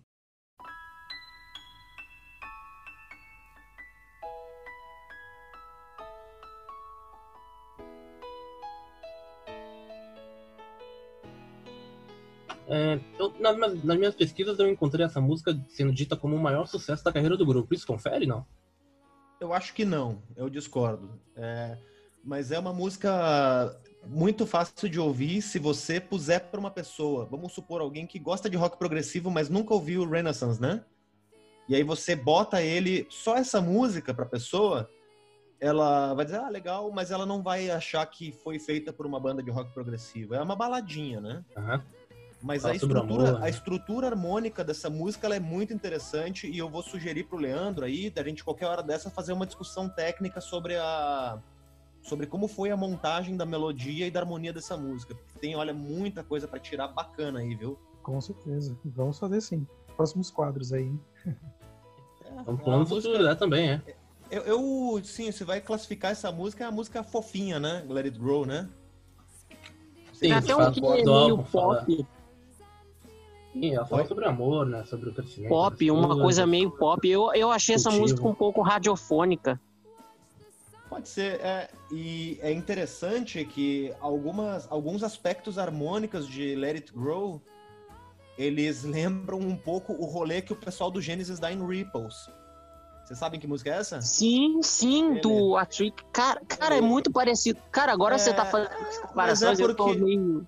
Pois Que é, mas é ligando. porque as escolhas, as escolhas harmônicas que eles fizeram são muito parecidas. Eu não vou dizer que um copiou do outro, mas o, o rolê que as duas músicas dá é muito parecido. Pode ser contado você- como influência? Nossa, Não sei, eu não sei como é que é a história da, da composição de Ripples, porque Ripples veio, acho que em 75, por aí, né? é bem 76. depois. É bem depois. Foi depois, é, Não, mas é, 75, 76, é. exatamente, é, mas Ripples explora a mesma, o mesmo recurso harmônico, né?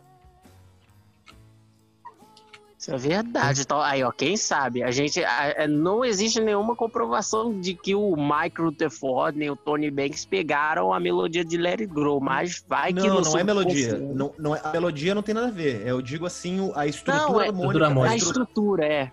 a estrutura harmônica é outra. É, mas não, mas o, o, o Tony Banks, cara, o cara era um alquimista dos acordes, né? Ele, era, ele é um gênio. Ele é O um cara- gênio da composição. Ele era, não, ele é, né? O cara é um Ele é. alquimista de acordes. O, o Tony Banks, dá pra você falar isso, né? O cara é um mago. Eu acho que ele é o É. melhor tecladista, do, é, compositor do prog.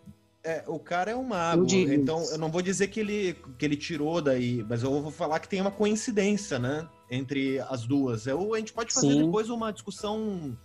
Uma discussão mais é, Aprofundada para a parte, parte, né? parte teórica disso aí, Leandro. É. Acho que seria bem legal falar Sim, sobre vamos. Let It Grow, é, Let It Grow e Ripples e fazer a comparação. E depois Ashes Are Burning. Eu tenho também uma música que eu sei que a cantora é, usou usou o mesmo recurso harmônico, né? Caramba. Qual, qual? É uma, é uma cantora chamada Sandra Mihanovic, uma cantora argentina. Eu tava ouvindo a música dela esses dias, eu falei, caramba, velho, ela pegou a mesma progressão modal, né? Porque é uma progressão modal, né? Não é, ela não é tonal. Ela pegou a mesma progressão tonal de, de Ashes Are Burning em outra tonalidade.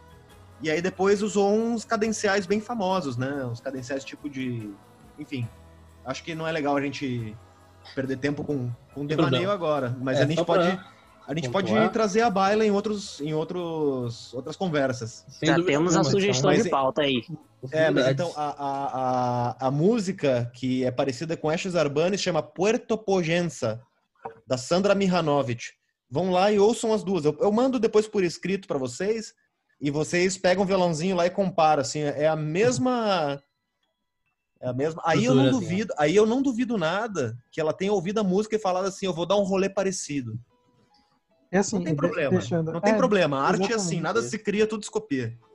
E assim, exatamente, não é errado, digamos assim. É porque se Não, você vê, você consegue pegar com uma progressão de acorde e tocar milhares de músicas, né? Fazer 500 Então, músicas, exatamente. É, então, é só, só intriga o que a gente está conversando, intriga pela semelhança é, pelo todo, né? Que acaba se saindo muito próximo e com escolhas muito próximas, ainda mais uma, uma coisa mais aprofundada que é, né? E fica essa, essa intriga aí, né? para nós que, escutamos, né? E aí gera vale essas só- dúvidas aí. né? Vale só contar que a gente falou sobre Ripples e o A Trick of the Tail é o nosso último episódio, né? Anterior, episódio Isso. anterior que a gente gravou. Então quem quiser dar uma conferida pode ficar à vontade. Muito bem, falando da Let It Grow, agora a faixa seguinte, On The Frontier, né?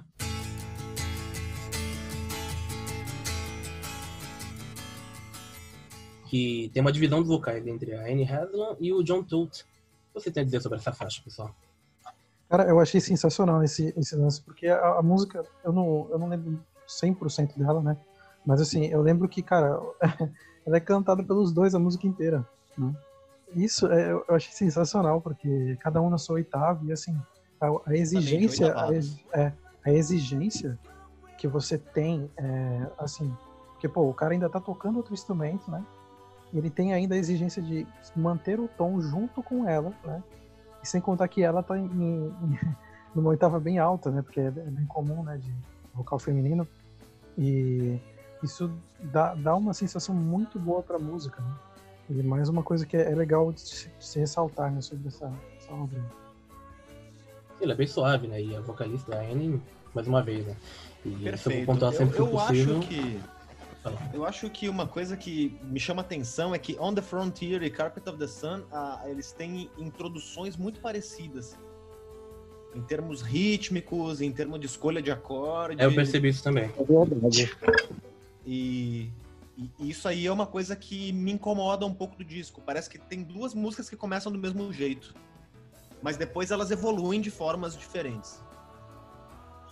Isso, por um primeiro ouvinte, às vezes. Pode falar. É o defeito que eu apontaria desse disco é esse. Tem, tem duas músicas que começam igual. É, é, então, é, depende, é muito para para questão assim de você reconhecer, né? Porque os primeiros minutos da música são essenciais, né? Eles eles querendo ou não, eles são o que muitas vezes faz a gente Aí voltar imagina, o cara, o cara ouve o vinil lá, né? O cara, vamos supor, caraca, essa introdução dessa outra música é igual da outra, será que deu algum defeito? Aí ele volta, Aí o tá cara. Não, não, aí o cara vai ver, ah, não, evolui de forma bem diferente. Mas é, Por sorte, são introduções diferentes do rock progressivo tradicional, que são introduções que duram uns segundos, né? Tipo, É, um segundo de introdução. Aí já entra o vocal e diz, não, essa é uma música, essa é Ah, outra. não, é uma e, outra. inclusive Ainda bem, né? por questões de composição aí preciso da tua ajuda aí. Roberto. Não é um ACDC. É, é, seria o seguinte, é, e se esse foi o objetivo deles começarem iguais? Se foi alguma coisa tipo relacionada à história que eu não, eu não desculpa que eu não, não li a letra dessa- dessas duas músicas, não sei dizer se tem ligações, mas faria um sentido, né? Elas começarem a ditar em pontos diferentes. Mas tem alguma coisa desse tipo? Eu não conheço. Se eles têm. esse- é, eu também nunca. Eu nunca aventei essa possibilidade. Mas se o objetivo era esse, eu acho que. Eu não sei. É uma, é uma escolha que eu não faria. Eu componho música e tal. né, Amadoramente, né? Mas eu, eu nunca faria. Tá é, eu nunca faria uma escolha dessas aí. De começar duas músicas iguais. Ou muito parecidas. Nunca faria. Sim, sim. Isso confunde muito o teu ouvinte. É, eu acho que assim, é a única parte do disco que eu digo que me incomoda um pouco. Até por isso, como eu gosto mais de Carpet of the Sun do que On the Frontier, eu acabei pegando um pouco de birra de On the Frontier. Aí quando o Leandro me falou ontem, pô, gostei pra caralho de On the Frontier, eu falei, poxa, engraçado. Mas é, é, é isso aí, é um. É a percepção de cada um. É, então, Sim, a sim. The Frontier fala sobre. Não é muito específica, né? Mas fala sobre estar numa fronteira, como o próprio nome do título diz, né? Em frente à escuridão. Não, não fica muito claro se é sobre guerra, se é sobre algum momento difícil na passagem da vida de uma pessoa. É subjetivo. E a Carpet of the Sun é uma coisa mais ecológica, mais holística, né? Então, acho que até pela letra também foge do, do tema. Mas já que se vocês não tiverem nenhum complemento a respeito dessa faixa, a gente já pode passar para a faixa que a gente está falando, que é a Carpet of the Sun, que é a faixa seguinte do álbum.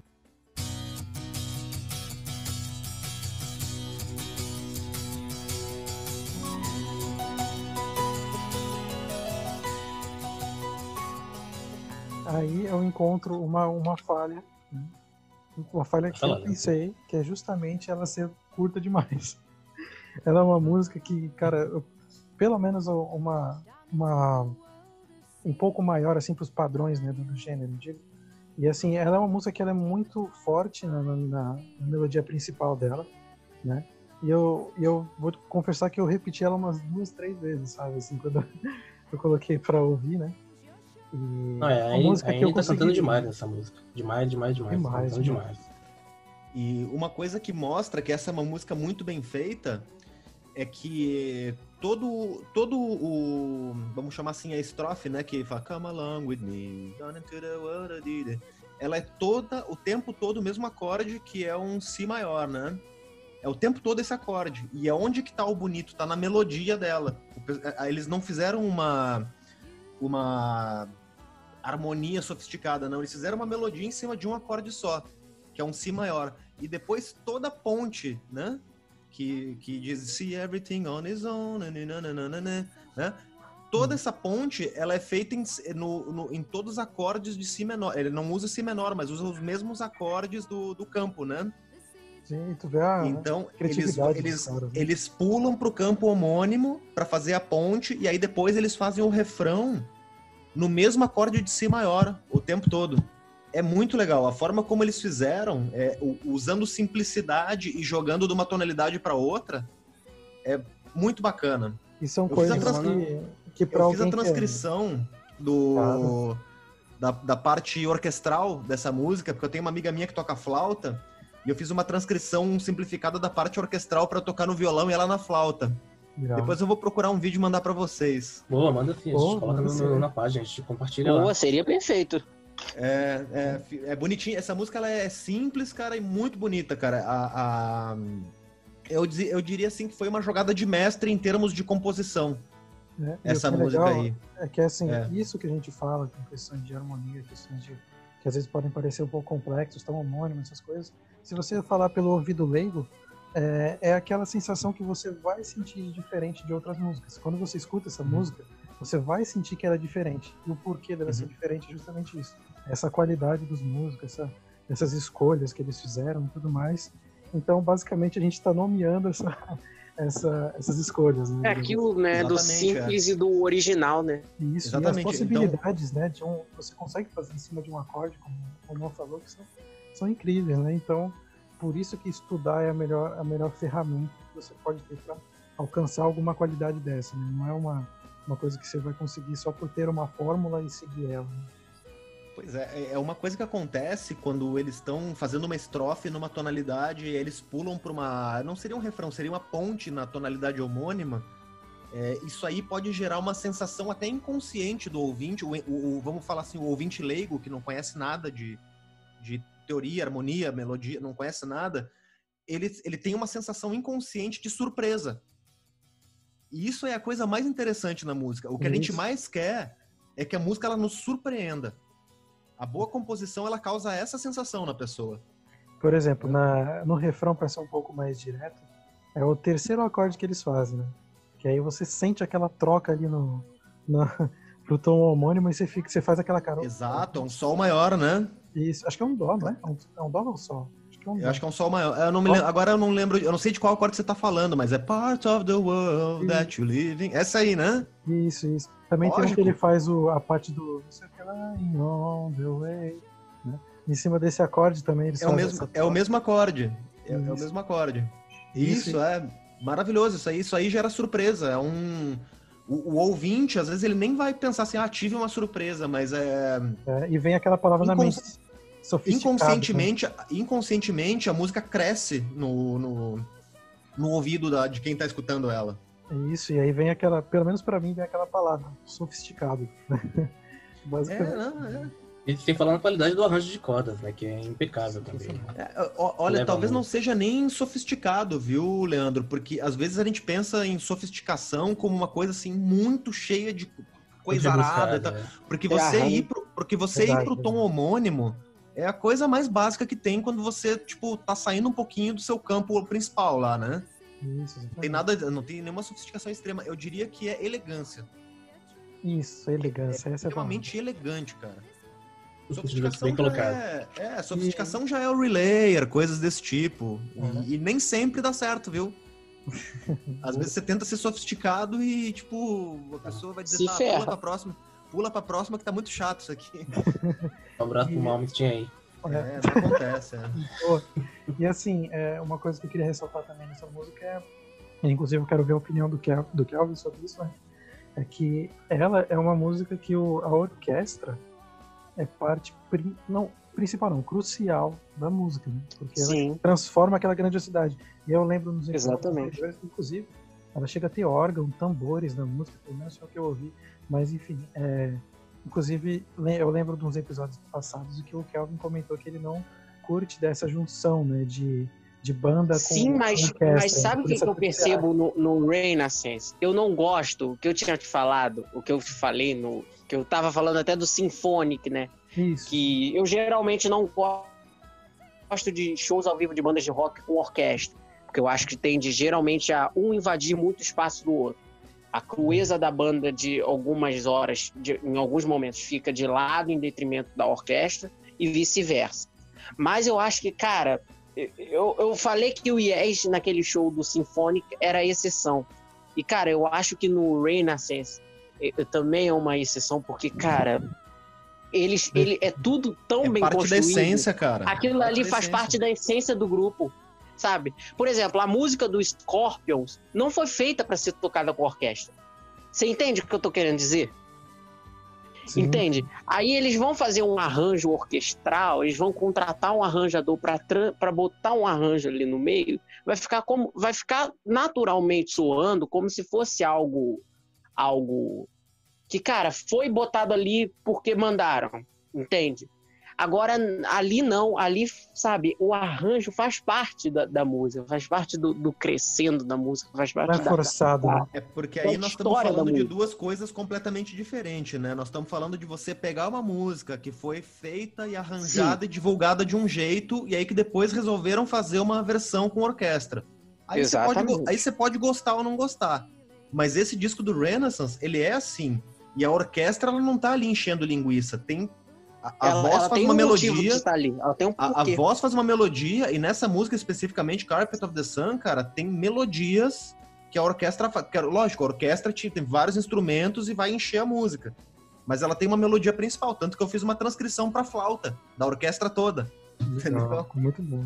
Exatamente. E olha só, Kelvin, é, para te falar um negócio assim, ah, é, é a questão da orquestração na música. O Mellotron, que é o instrumento mais icônico do rock progressivo, Mais é, eu é, falo, o- É um som orquestral. é, exatamente. A ideia do Mellotron foi emular a orquestra, né, de forma analógica. É- é- Essa é a Sim. ideia do Mellotron. E o Mellotron tá presente, por exemplo, na introdução do, do Watcher of the Skies, do Genesis, por exemplo. né? Exatamente. Né, tá? vocês, vocês que gostam aí de King Crimson, né? do Mellotron no, King no Crimson, Court, os Court primeiros the- discos, Court of the Crimson King é cheio de Mellotron, pô. E é o que os é- primeiros álbuns também, os, os dois também, o In the Wake of é. Poseidon, o Lisa também. Quando eu falei vocês porque, que gostam cara- de King Crimson, eu acabei de confessar que eu não sou muito chegado, né? Vamos lá. É, Sério? apesar de ter tatuagem, entender, Mas é o maior Apesar de- respeito, maior respeito. É Apesar de ter ignorância tatuagem, né? o- o- É, ex- Parece, né? Mas, assim, ó, é, apesar de eu, eu- O fato de eu não amar King Crimson é. Não quer prova dizer que da você minha, é, não é prova gosta, da, não, é prova da minha ignorância, é porque eu ainda não entendi. O dia que eu entender, eu vou amar Não, também. que isso. Às vezes, às vezes só, só tem uma banda que a gente não, não, não, não, não, não- tipo, não dá aquele, aquele clique. Eu sou assim com Soft Machine, por exemplo. Soft Machine eu acho muito monótono, cara. Caraca, sim, sim. Soft Cara, eu não consigo ver a graça que o povo tem. Legal que- do Soft que- Machine eu vi os solos do. Eu vi os solos de guitarra do Alan Holdsworth, né, cara? É a coisa Cara, mais legal que tem de Soft Machine é isso. Verdade. Então, monotonia, eu verdade. tenho, eu tenho a de monotonia no próprio Eu não Marília, como consigo, sempre eu não pontua, consigo né? gostar dessa não banda. rola. Não consigo. É que Me dá Soft sono, me dá Machine, sono. cara, é, Soft Machine parece que eles, eles escolhem uma nota e vão com ela até o fim, aí eles fazem solo em cima, não tem, a música não a música ela não tem tensão, Não varia, é. movimento, tensão e resolução. Ela não tem. É uma música que ela tá o tempo todo fixa no, no- patinando no- ali. na resolução. O tempo, ela tá o tempo todo na resolução. Você conhece, Leandro? Não, eu preciso. Eu, eu já ouvi essa banda em várias referências. É, Soft Machine não tem movimento, tensão e resolução. Pra mim, eu posso estar. posso ser fuzilado depois por quem conhece, aí me, me- vai lá e me mostra. Não, Eu essa foi acho. besteira. Cara, Mas o que, o eu que não eu conheço até não. hoje, a minha sensação é essa, cara. Não curto. Até aquele álbum Third, que, que o povo que o povo que gosta de progar ama, idolatra, diz que é um clássico, cara, ouvi eu achei chatíssimo. Eu, eu, não me pegou, de verdade, não me pegou. Respeito, respeito a história da banda, respeito o Mike Ratledge, que é um puta tecladista, mas, cara, não. Sabe, para mim, sabe, eu acho que aquilo ali não me transmite emoção, sabe? Justo. Bom, vamos passar a próxima música então, garotada. Bora lá, bora lá. At the Harbor.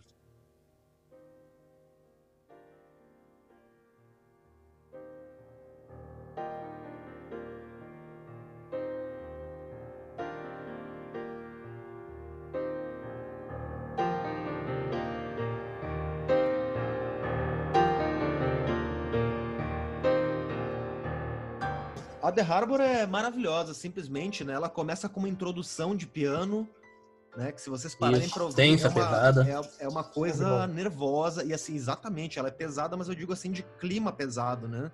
Isso. Melancólico. E ela tem um trecho de uma música do Claude Debussy, né? Que era um autor francês que nasceu no século XIX e viveu até aí meados do século XX, acho que morreu lá por 1920, ele. E eles usaram, que nem usaram o, o que nem usaram Chopin, que nem usaram Dr. Givago no início dessa música. E aí depois ela tem só um violão dedilhado muito bonito, muito bonito, sabe? Explorando. ah, aliás, para você estudar os modos, né, é, Leandro, modos e empréstimos modais, essa música é show de bola. né? Só que qual que é a história dessa música? Acho que eu falei lá na introdução da live que ela conta a história de um local portuário onde as mulheres elas ficavam na, em terra e os homens saíam para pescar. E aí Isso, quando às vezes exatamente. tinha uma, tinha uma tempestade e as mulheres e, e- e as mulheres esperavam para sempre, os homens não voltavam nunca, né? E eu, eu recomendo, eu acho a letra mais bonita de todo o disco. Essa, é, ela não é muito grande, né? E você lê essa letra, logo de primeira você consegue ver a pintura do que, que eles queriam falar. E por que, que eles falam disso, né? Que tema tão. é, é, um tema tão peculiar, né? É, bastante alheio tudo aquilo que se tratava a respeito do rock progressivo, entre aspas, né? É, Naquela pois época, é. né? Não tá dentro de. Agora é engraçada a escolha temática que eles usaram para uma letra, né? Um, um lugar, um- uma vila de pescadores onde as mulheres ficavam em terra, os maridos, os homens iam e voltavam, e às vezes a tempestade engolia eles, eles não não voltavam. voltavam mais. É uma escolha super peculiar, na minha opinião. Lindo demais. A The Harbor é maravilhosa. E o que eu gosto de, de ressaltar bastante também, falo bastante, Uma, é a ligação da, da letra com, com essa com o instrumental, né? Sim. Porque isso explica o começo ser daquele jeito, né? Essa sensação- Melancólico.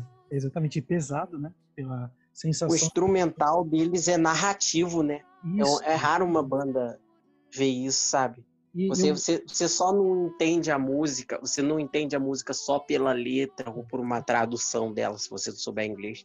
Você sente, é, é todo um clima que eles constroem através do instrumental também. É muito, é muito, É- é muito único ver isso, né? Porque tem, tem algumas músicas de vários artistas que, tipo, que as melodias são, de certa forma, alegres e a letra triste e tal, ou melancólica e tal, e, e neles não, eles conseguem transmitir, de certa forma, uma, uma densidade na mensagem que a canção passa é, em torno da melodia que, cara, é único, é único.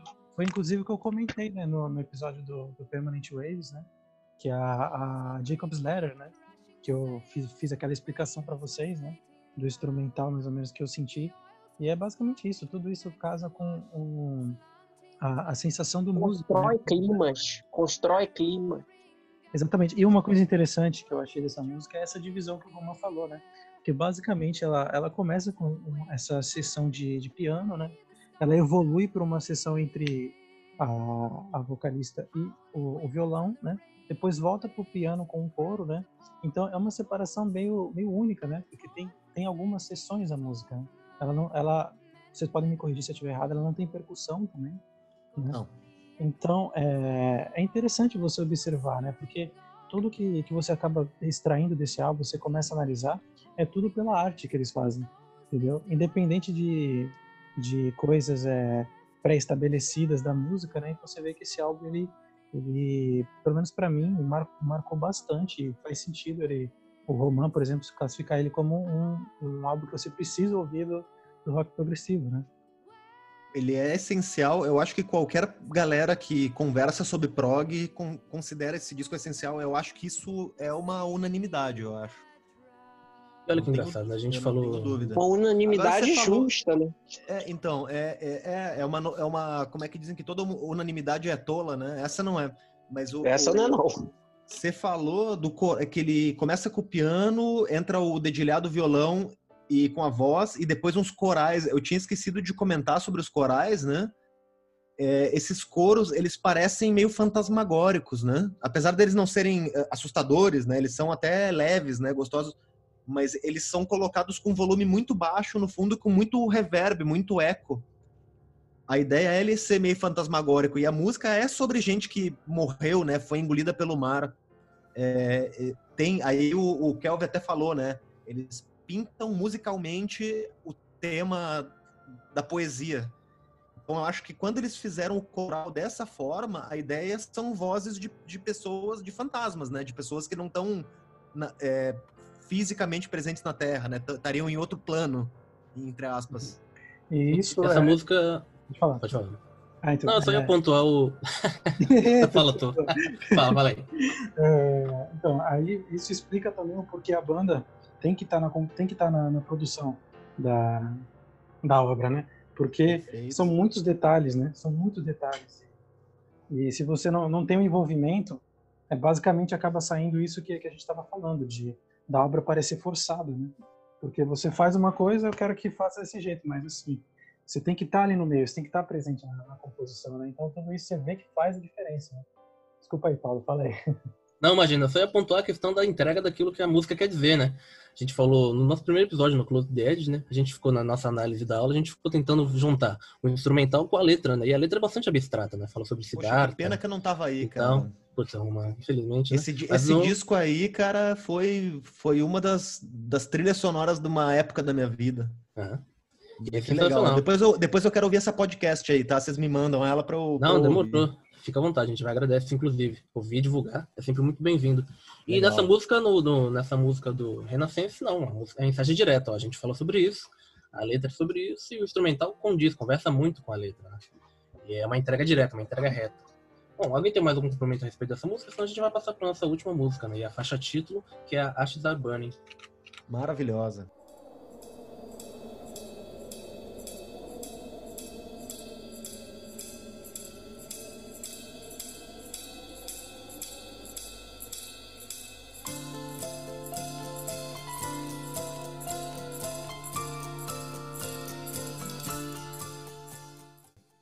Muito bem. Essa música também é vale dizer, né? É, a Anne tem. Nessa música atinge. O Roma até acentuou os vocais dela. Eu acho que nessas são os que mais se destacam, né? Os vocais dela, porque. Os agudos, especialmente. Porque estão muito destacados, com muita qualidade. Ela- é, o curioso dela, eu tava vendo até numa resenha do álbum a respeito disso, que tem alguns momentos que ela desafina, mas é uma coisa bem sutil, né? nada gritante. E que isso foi deixado justamente para mostrar o quanto que a qualidade dela não pode ser é, diminuída por conta dessas desafinações bestas, né? Isso eu achei uma, uma característica bem interessante da produção. Não sei se foi uma necessidade que ela que pediu, uma, uma solicitação dela, como a banda fez parte da produção, mas ficou registrado no álbum dessa forma. E É, É porque eu acho, Paulo, que eles tinham muito a, essa escolha estética de Isso. parecerem muito orgânicos. Quando você ouve o Ashes Are Burning, ele é um disco extremamente orgânico. Exatamente. E quando você pega e, e tem um- algum defeito na voz, é que não é uma desafinação, aquela coisa feia, é um, é um defeito que às vezes Natural da voz, né? Um glissandzinho. é, né? só quem Uma estuda música repara, entendeu? Então, é, às vezes esse tipo de coisa mostra que não é aquela coisa robótica Isso. feita com Toda não, é produzida.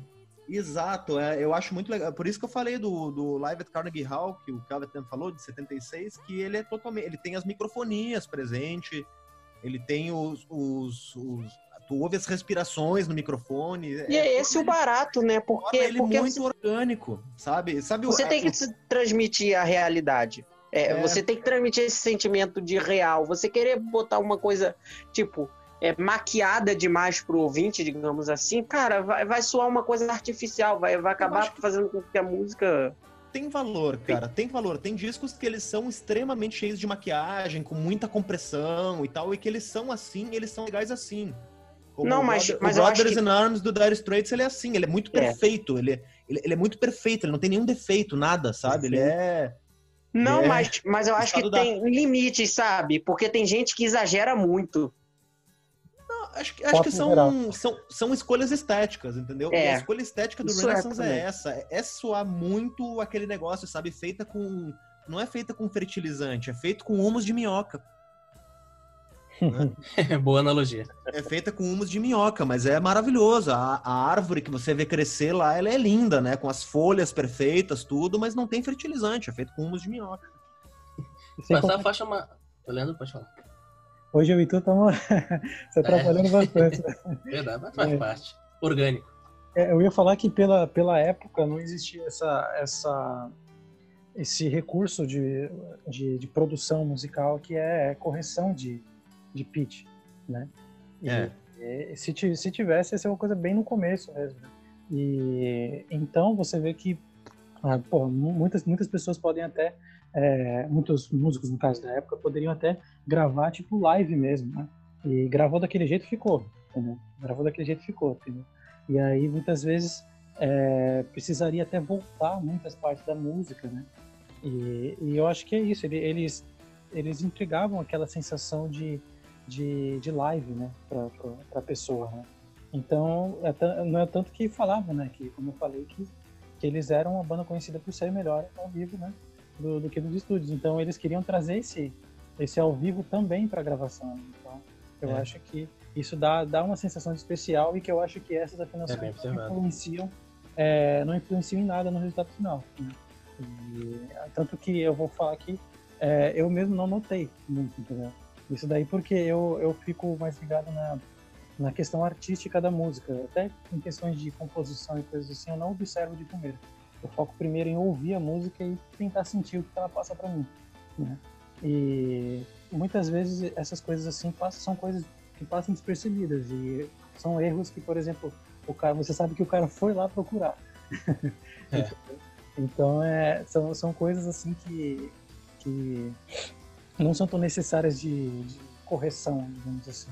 E são coisas Exatamente. que hoje em dia acabam sendo erros, é, considerados erros muito grotescos. Né? Porque você olha é, é, produções de hoje, é, os caras querem que seja tudo perfeito, tudo o mais perfeito possível, só que é, perde esse lado humano né, da música. E ela a era uma, uma né? vocalista, é, ela era uma vocalista enorme. Um errinho desse não vai fazer diferença nenhuma. Não fez diferença nenhuma na, na- no tamanho que ela teve, né? Então, que ela tem ainda.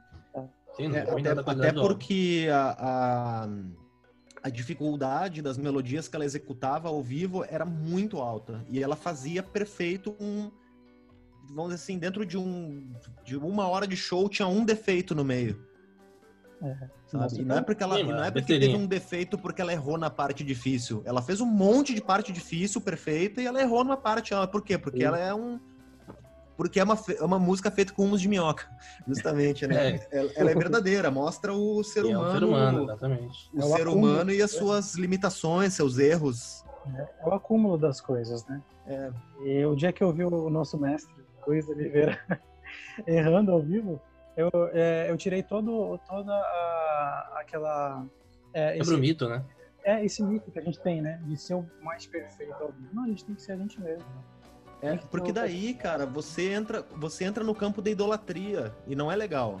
Isso, Sabe? isso, né? Eles não são deuses, cara. São pessoas que estão contribuindo com as ideias deles. E, e a contribuição deles é sempre ótima e a gente tem que ter consciência de que são pessoas como nós, que erram, que tal. Isso aí é importante até pra nós, Leandro. Eu, eu acho que você toca mais ao vivo do que eu, né? Mas pra você ter essa consciência de que você não tá ali pra, pra, pra dar o, o- a execução perfeita. Você vai errar, cara. E quem gosta dessa música aceita que você vai errar. Exatamente. Falou tudo. Essa é música mais É longa do aquilo, álbum, você né? ser fã de um artista. Não, é, é- é- essa fala do Roman foi muito, muito cirúrgica, como sempre, né? E pelo que ele disse, porque, cara, vo- é aquilo, você ser fã de um artista, você não é, não é querer que exigir com que ele faça tudo perfeito. É tipo, você aceitar os erros e as limitações dele. Porque ao mesmo tempo que o artista, por exemplo, ele tem as capacidades, as, as, as coisas boas, as coisas que você admira no trabalho dele, cara, vai ter sempre, por exemplo, é, alguns erros. Ele não é perfeito, sabe? Ele, ele não é uma máquina, ele não é um, algo robotizado, programado para fazer tudo certinho. Sabe? É aquilo ali, são pessoas, sabe, que estão ali. São pessoas que estão contribuindo com a arte deles e tal. E, e, de qualquer forma, de qualquer maneira, eles vão acabar errando. Isso, isso é algo natural, sabe? Se você é fã de verdade, ou você entende ou aceita isso. Sabe? E, e não é só os erros, né, Kelvin? É, também tem a questão do até a, é, qual que é o limite de cada um. É, Exatamente. Você, qual que é o limite de cada um? Se você for comparar, vou fazer uma comparação bem maluca agora. Compara o David Gilmour com o John, é John Petrucci, que chama o cara do Dream Theater, né? É, John quem, quem, é melhor? Quem é melhor? Aí então, o cara vai, aí o cara vai olhar e vai dizer não, porque o John Petrucci sabe fazer aqui o modo e a, o arpejo. E, e, eu te respondo, eu acho o David Gilmour melhor por quê? Porque eu gosto mais, ele se comunica melhor uhum. comigo. Né? Agora, lógico, o John Petrucci ele sabe, ele, ele sabe usar recursos da guitarra que o David Gilmour não sabe. Então, o melhor e o pior é o que eu falei num trecho da, da live pro Paulo. Não existe uma régua que meça quem é melhor. Isso. Às vezes, ó, às, às, vezes o, o, Robert Fripp vai se comunicar melhor com o Leandro. E o, o, sei lá, eu, o Steve Hackett vai se comunicar melhor comigo. E a gente tem que ter sempre essa noção, né? E à medida que a gente vai amadurecendo, ter esse respeito, né? Nunca nunca fazer uma crítica dura contra um, contra um artista. Nunca. A gente sempre é. tem que fazer a crítica sincera, mas nunca dura, porque a gente não sabe o que está por trás, de como é que é a verdade, como é que é a história uhum. de como aquela ideia musical se concretizou. Aí você não consegue se colocar imparcialmente na situação. Né? Você Exato. sempre vai trazer o que você sente, mesmo que você não queira, entendeu? Então, Exatamente, cara. Não existe, não existe imparcialidade. Assim, o, o Paulo falou uns negócios sobre o disco Renaissance no começo, lá que achou magro, não sei o que. Aí eu não sei, magro para mim é um som um pouco grave, né? Mas uhum. Com um baixista desses, esse não é o problema deles, né? Mas é, mas é que ele achou, é, essa foi a opinião dele, aí eu senti, nossa, cara, como eu discordo disso. Eu não vou discutir, brigar por isso. É uma é, é, que assim, ó, o que, que é o tipo de som que toca ele? Talvez seja um som que ele entenda como mais gordo. Para mim, o som do Renaissance, do, especialmente do Ashes Are Burning, é um disco que me toca muito, muito mesmo. E eu não acho ele um pouco magro, eu acho ele completo. Eu acho assim, cada detalhe dele uma coisa assim que você vai ouvindo o disco e você, discuta, você degusta aquela nota, aquele acorde, aquele trechinho, às vezes até aquele silêncio. Depois do vocal de At, At, the Harbor, que entra de novo o piano, você tem um trechinho de silêncio meio curtinho, aquilo lá é parte da música, cara. E aquilo lá é magro? Não, para mim, putz, aquilo lá fala muito. Falando em complemento, em recheio, né, a gente tem nessa música, já passando para a questão do guitarrista, o solo do Andy Powell, né? Ah, do não, mas esse é só no, só no final, né? Tem no meio, Isso. tem uma parte. Passa muita coisa por ela. É, tem uma parte monstruosa que o cara ele usa o, o synth-clave, né? Que usa, que é, ele emula o som do cravo, né? Que era um instrumento que se usava ali no, no, no final da Idade Romântica da música. Isso, eu fiquei até em dúvida nela se era um cravo de fato ou se era uma coisa Não, não, é um, synth, é um é, é um synth-clave, é, não, é, não é um cravo de verdade, não.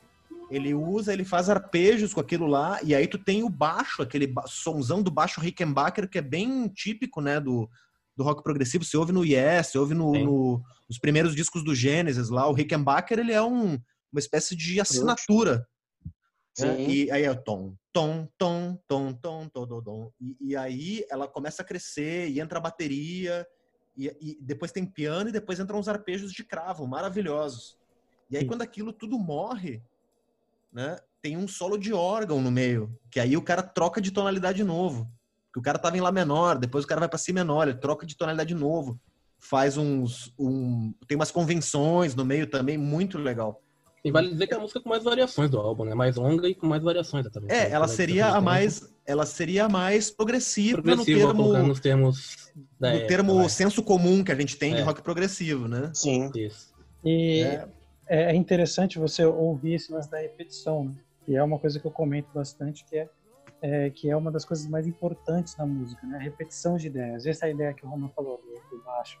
Isso daí, a, além de o baixo estar tá tocando isso, tem outros instrumentos tocando junto. Então, e por um bom tempo, né? Porque você vê que vai progredindo, né? Dando, dando uma, uma cara nova para esse mesmo riff. E eles fazem exatamente isso com outra melodia na música, depois com outro também. Então, é, quando você escuta essa música, pelo menos uma melodia você leva com você para casa, entendeu? Basicamente. Entendeu? Então, é repetição, Exatamente. é uma coisa muito importante que eu gostaria de ressaltar, né? Melodias fortes, né? É, exatamente, isso aí é o que o nosso professor Luiz Oliveira fala, né? Ele fala, ele fala da repetição é, é, especificamente quando ele fala sobre motivo melódico. A, a, express, a, a, repetição ela pode ter em outras situações, mas no motivo, qual é a ideia do motivo melódico, né? É algo que se repete. Então é como você falou, né? Você tem aquele negócio, aquela linha do baixo em que eles vão enchendo, enchendo, enchendo, colocando mais outras coisas. Onde é que você ouve isso, cara? Você ouve isso na música clássica, porra, cara. Você ouve isso no, no na Quinta Sinfonia do Beethoven. A Quinta Sinfonia do Beethoven, ela é uma música feita tudo em volta de dan dan dan dan. E por tudo que tem lá dentro é dan dan dan, dan feito de um jeito diferente. E o rock progressivo ele usa muito isso. E por que é ter... é uma é uma forma de você legitimar a sua ideia. Você repetindo ela, você legitima ela para o seu ouvinte. E, e por ter é, partes da música que tem música clássica, música erudita, né, no caso, é, dessa época, como no caso do, do, do Claude Debussy, né? A gente sabe que isso que você falou pode ser realmente uma influência que eles tiveram para criar esses riffs. Né? Então, por isso que é legal também, pegando uma emenda com o que a gente comentou agora há pouco, de mostrar suas influências, né? Porque exatamente cria uma certa, não digo certeza, mas uma sensação de certeza pro pro ouvinte de que cara eles ouviam isso e eles vão trazer para música. É exatamente. Perfeito, perfeito, Leandro.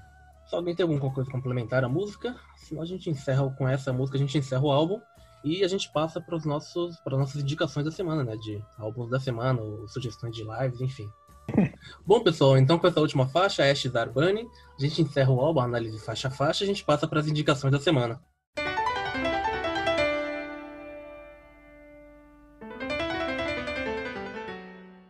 Posso começar? E vou começar com uma banda brasileira, a primeira banda brasileira que eu indico aqui no nosso Prog Talk, que é a banda Calix. Não vou indicar o último trabalho deles, que é o álbum Caminhante, mas vou indicar um álbum que eu me identifiquei muito, que tem uma característica muito peculiar no som, que é uma brasilidade, que eu tento sempre procurar nos trabalhos de bandas que eu, que eu vejo aqui no Brasil, né? E é o álbum Canção, Canções de Beurim, é o álbum de estreia deles. E é engraçado, né? geralmente a banda vai amadurecendo o som ao longo dos trabalhos deles, mas eu acho que esse álbum entrega mais aquilo que eu gosto no trabalho deles, que é essa brasilidade. Então eu indico para vocês o álbum de 2000, da banda Calix, e o nome do álbum é Canções de Beurim. Tem até uma versão de O Fortuna, da, que tem a Carmina Burana, aquela clássica que a gente sempre conhece, na, numa versão deles. Kelvin, tem a sua indicação da semana já pronta aí, meu amigo? Eu vou indicar é, aqui um, um show barra DVD, eu acho que tem CD também, um que eu tava vendo esses dias. É o show do Jetro Tool, é, que eles gravaram no Festival de Jazz Montreux, festival que ocorre desde os anos 60 lá em Montreux e tal. Com os anos ele virou um festival mais de rock tradicional, de música pop, porque tem de tudo lá. Todos os artistas, desde Cher até ZZ Top, já gravaram shows lá no festival. E tem em 2003 tem o show do Jethro Tull, o Jethro se apresentou lá. O Yes também se apresentou nessa edição, só que se eu não me engano, acho que foi em outra noite também. Mas o show que eu queria indicar é o show do Jethro. É um show maravilhoso, é um show de 2003. O Ian Anderson já tá já na, na já, já não tá mais com a mesma voz de sempre, já tá tocando, cantando as músicas num tom mais baixo. A voz dele já tá um pouquinho rouca, mas mesmo assim ainda é um show maravilhoso, é um show muito bom.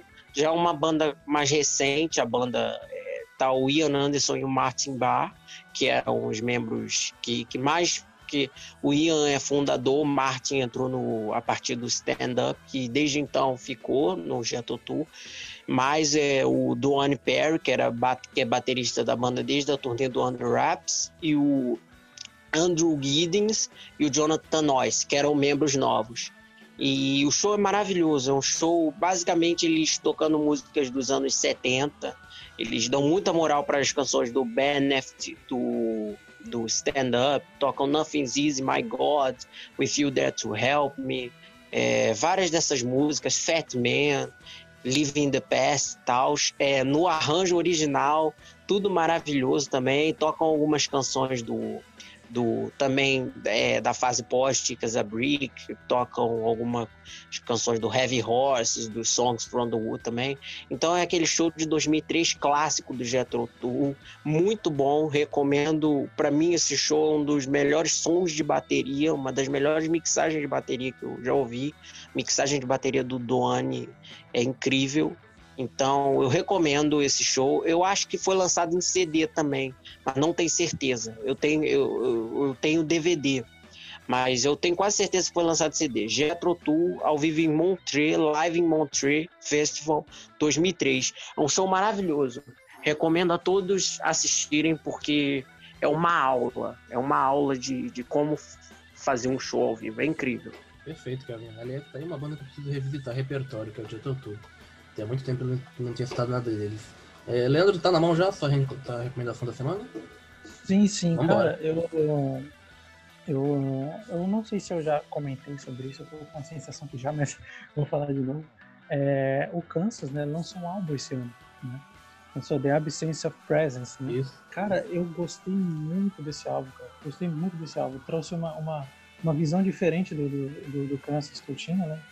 E tem, tem músicas bem interessantes e, e é, tem algumas até que dá aquela sensação de que se fosse lançado antigamente, hoje seria um clássico, sabe? É, eu tenho a sensação de, de algumas músicas, posso estar errado, não sei, mas é uma sensação minha. Não, você tem totalmente certo. Isso. E é um álbum que eu indico, Kansas, The Absence of Presence. Eu ouvi o single deles, né, a respeito desse álbum, e um pedaço, não ouvi tudo. Preciso ouvir o álbum também, inclusive. E realmente, é o Kansas voltando às origens, né? Saindo Isso. daquela aquela roupagem anos 80, 90 que eles tiveram que assumir, sei lá, por questão mercadológica, assim, afins. Mas voltando àquilo, aquele Kansas que a gente gosta bastante, que é o Kansas mais prog, né? Mais rebruscado, mais bem trabalhado em relação à progressão do som. Então, Isso, bastante... e, com, e, com, e com riffs bem, bem pesados, Isso, né? Isso, são temas bastante identificados. Isso, e as, as músicas que eu mais gostei no caso foi a Memories Down the Line, né? Que é uma mais baladinha mesmo. A primeira é sensacional, abre muito bem o álbum. E Throwing Mountains, mais ou menos. Então, vocês é, dão uma ouvida aí, né? principalmente os ouvintes aí, então, conferir e dizem o que, que acham lá. Inclusive, é, todas essas coisas que a gente fala aqui, como eu falei no começo da transmissão, a gente está colocando no nosso Instagram, que é prog né? Lá tem balãozinhos de destaques com a, as indicações, pedaços da música e tudo mais. Então, Vale a pena conferir a página lá. Boa. Vamos, meu amigo, tem alguma indicação pra gente também essa semana? Fique à vontade. Legal. É, não, então, só comentando aí as indicações do pessoal, o Kelvin fez uma indicação bacana. É, aliás, Paulo, você quer fazer sua indicação antes que eu? Aí eu posso comentar as três, talvez, se eu souber o que você estiver falando? Não, aquela que eu fiz da Calix, já fiz, comecei fazendo. Ah, desculpa, então eu não vou comentar porque eu não conheço. Para mim é novidade, eu vou. Sem problema, sem problema. Então, o Kelvin fez a indicação do Jethro Tull aí, eu recomendo deles o disco Living in the Past, né, que é um disco com muitas, ele tem 23 músicas algo assim, músicas curtas, muito legal para quem não conhece ainda, é, eu sugiro que comece por esse disco porque ele é muito legal, muito gostoso. Da banda Kansas, cara, a Kansas tem, essa banda tem um disco chamado Left, é, Left Overture, que é de 76, tem a música mais famosa deles, que é Carry On My Wayward Son, né? Isso, eu acho que até o Dream Theater fez é, cover dessa música. Fez, fez. Então, beleza. Mas tem feriado, é. A, a, música mais legal do Kansas, em termos de letra, tá nesse disco, chama The Wall. É, ouçam essa música e, e le, leiam a letra e vejam que mensagem maravilhosa, assim, sobre é, superar, porque The Wall é um obstáculo, né? Na sua vida, né? E como a história de como o cara encarava o obstáculo como algo que freava ele, né? E depois no fim da música ele pega e pula pelo obstáculo e conhece uma vida nova. É, é maravilhoso. Eu gosto muito de, da questão de letra, né? Eu dou muita ênfase. É, ela, para mim, ela é, ela é complementar à parte instrumental. Beleza. Agora, a minha indicação, eu falei de letra, falei, falei de letra, mas eu vou indicar um artista instrumental, tá? Chama Jean-Luc Ponty. Uhum. eu vou indicar não um, mas eu vou indicar três discos dele, tá? Eu vou indicar um que se chama é, Mystical Adventures, tá?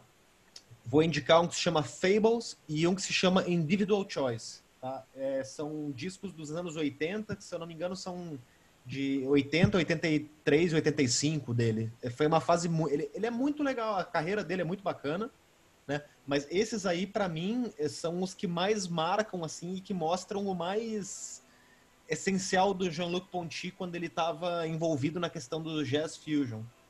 O legal do disco Hum. Individual Choice é que em duas faixas tem na guitarra o Alan Holdsworth, que é um dos caras que foi mais longe dentro do que é possível você fazer com uma guitarra, né? Não sei se o Leandro conhece.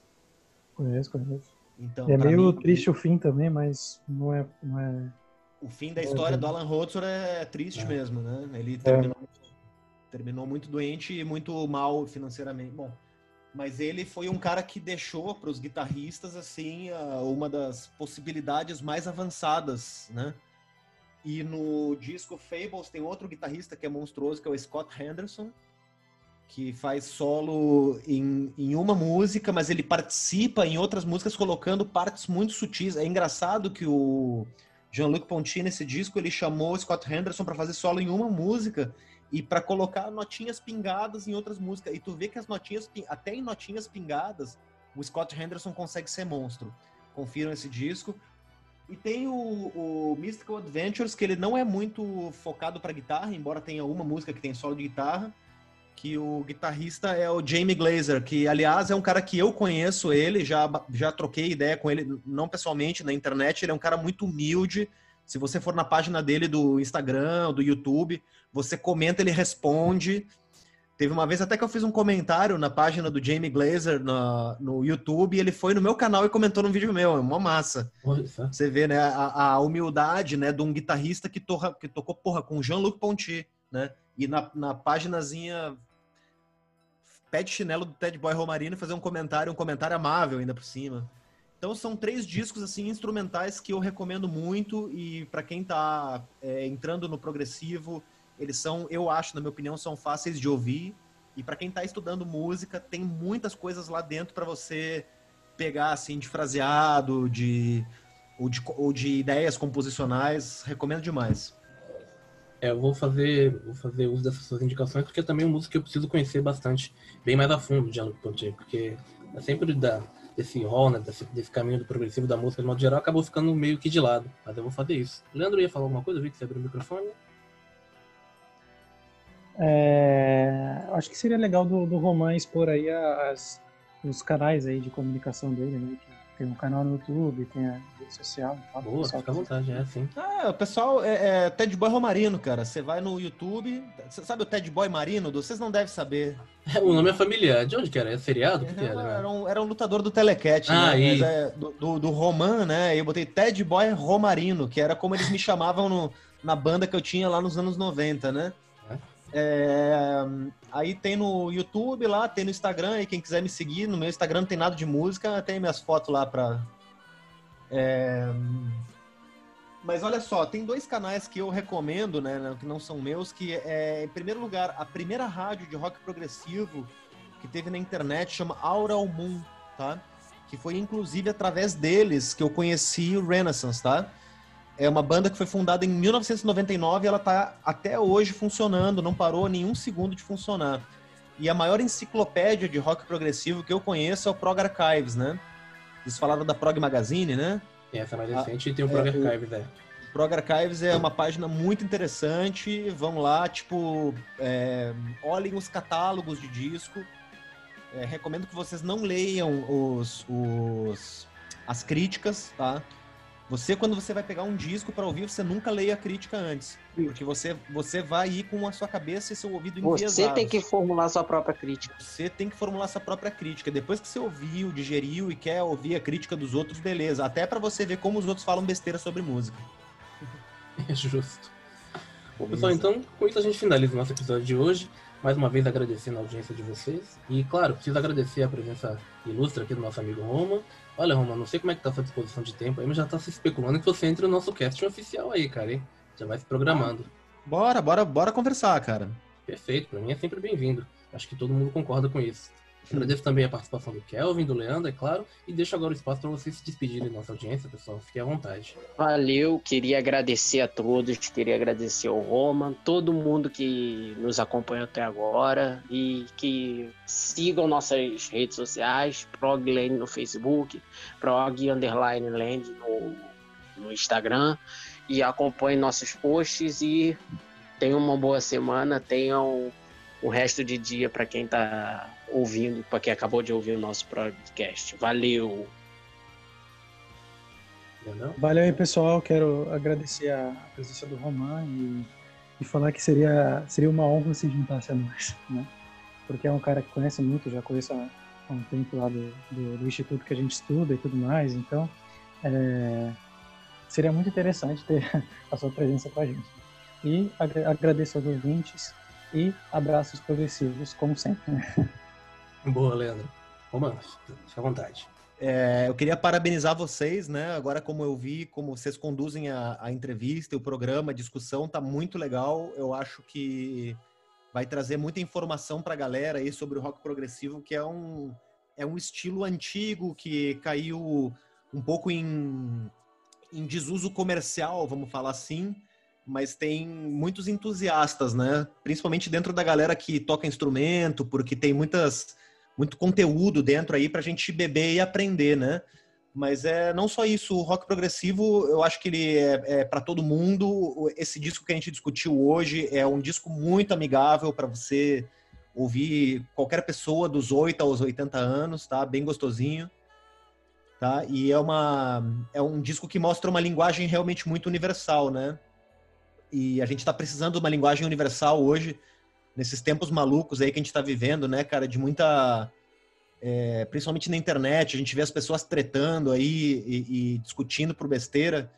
Eu queria que, além de, de desejar para a galera aí bons listenings de música, né, desejar que vocês é, aprendam a entender melhor o outro, entender melhor que a verdade do outro não é igual à sua verdade, né? E respeitar o, o, outro e cuidar do outro também, tá? Como se fosse alguém da sua família, tá? É uma mensagem não musical, uma mensagem de do que, que eu acho da vida mesmo, tá? Então, um abraço aí, muito obrigado de novo. Perfeito, Romulo. Respeito e compreensão acima de tudo, né, meu amigo? Bom, galera, então com isso a gente finaliza o nosso episódio de hoje.